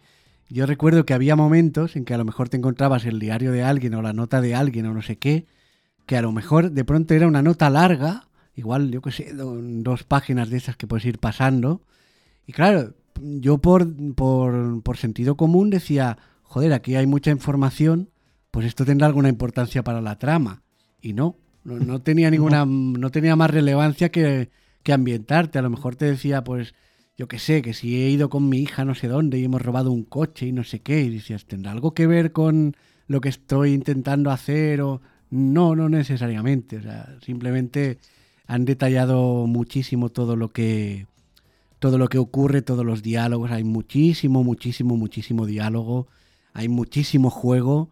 Eh, para la gente que no esté muy habituada a los juegos, os digo que os lo toméis con calma cuando hayáis empezado, porque puede, puede dar pie. Yo recuerdo un día, eh, pues igual era el segundo o tercer día que estaba jugando, que llevaba, a lo mejor me pegué un atracón, no sé, cuatro o cinco horas seguidas, llevaba jugando y empecé a entrar en, el rollito, la dinámica esta de pensar, sigo un poco más porque total estoy a punto de acabar. Digo, ay, ya, ya llego, ya llego, ya llego. Y al final fue como, bueno, ¿qué hora es? Me voy a dormir, esto es imposible. Y vi que llevaba un, no sé, un 8% del juego. Y fue como, adiós. O sea, suerte que no me he quedado aquí toda la noche pensando que iba a acabar el juego, porque yo estaba, te juro que pensaba que, estaba ahí. Digo, bueno, ya para lo que queda sigo, ¿no? Que va, que va. No, ya te digo yo, fueron más de 30 horas. Yo creo que la primera partida fueron más de 30 horas. Y tú eres un tío que, ha jugado a todo. Eh, por eso digo que si llegáis a este juego sin haber sin haberle echado muchísimas horas a, a otros juegos, aunque no es un juego extremadamente complicado para nada, tomároslo con calma porque esto es para ir poco a poco, ir haciendo y no penséis que, esto es lo de me paso una pantalla más y he terminado el juego, porque no. Eh, no, Hay mucho, mucho, mucho contenido y hay que tomárselo con, calma para, no, para que no te dé un, un soponcio aquí. A, mí me pasó algo parecido con lo que hemos comentado antes. Yo pensaba que ya era el final y venía un prólogo y la leche, cuando ya llevaba dos horas de prólogo, dije, me cago en... Coño, que esto no se acaba, pero si esto era el prólogo. Y ya dije, mira, me voy a la cama, me voy a dormir, porque vamos, me pasó algo parecido con, con el Death Stranding del, juego de Kojima. Kojima es muy pesado, es el mismo que estábamos Cuando hablando. se pone pesado, se pone pesado, sí. Oh. Bueno, pues el final de Death Stranding Eh, además tiene un argumento también guapísimo de ciencia ficción, muy enrevesado, con un montón de misterios como lo hace Kojima, ¿no? Entonces ya llego al final y digo, bueno, pues ya eran las 12 de la noche, digo, yo creo que ya pues ya lo veo el final, venga, voy a echar un poquillo más y a la una me estoy durmiendo. Joder, el final son dos horas, pero no el final que tú estés jugando. El vídeo del final. Exacto, o sea, las cinemáticas del final son dos horas o dos horas y pico. Yo decía, digo, pero es que estás loco, o sea, esto es un secuestro, coño, esto no es un juego. Es que que pida alguien rescate, no puedes tener una persona, es una película, dos horas, es, una película. Es que esto ya son las cojimadas estas que se marca el amigo que le gustan estas cosas, ¿eh? Claro, o sea, dices, una película que tiene presentación de personajes, nudo, desenlace, argumento, coño, y, que les cabe en una hora y media. Kojima, no puedes meter el final de tu juego en dos horas, tío, pesado, porque eres un pesado así. Y claro, ya sí que cuando ves que estás en el final, no, vas, no lo vas a parar, porque tampoco sabes si luego te lo tienes que volver a tragar desde el principio. Sí, Total, yo ya decía, digo, yo esto no lo vuelvo a pasar en mi vida, lo odio, lo odio con todas mis fuerzas a Kojima. Sí, sí, pequeñas collimadas de este señor que, bueno, ya, ya nos tiene acostumbrados en Metal Gear y cosas parecidas. Igual, mm, Siempre ha dicho que tenía cierta vocación reprimida de, cineasta. Yo no sé si como cineasta vale mucho, pero desde luego le gusta. No, no, desde luego. Yo siempre le, he criticado que, que, tiene mucha mano, pero no sabe. O sea, yo la hora de la direct tiene mucha mano para escribir, creo, pero dirigiendo es muy, muy. Es que es tan reiterativo, o sea, es muy pesado este hombre. Ahora, para el videojuego, pues queda bien, pero vuelvo a lo mismo. Si, si te has hecho en dos horas un final, ¿cómo te damos una película a ti, chaval? Imposible. te tenemos que dar una serie de 16 temporadas. Sí. Bueno. Pues esto es eh, de Last of Us Parte 2. Yo no sé si nos hemos dejado algo o si te apetece añadir algún, algún, si alguien no ha quedado convencido, algo que digas, mira, tenéis, tenéis que, jugar a esto porque sí. Yo os voy a añadir mis dos, eh, dos, dos super motivos por los que esto hay que jugarlo sí o sí y con eso os dejamos de dar la tabarra. Primero, eh, lo de la accesibilidad, ya lo hemos dicho, no vais a encontrar un nivel semejante, por desgracia, a día de hoy, de accesibilidad de un juego. Eh, esto es un juego triple A con todo lo que implica. Hay que, hay que darle la oportunidad si podéis haceros con una PlayStation.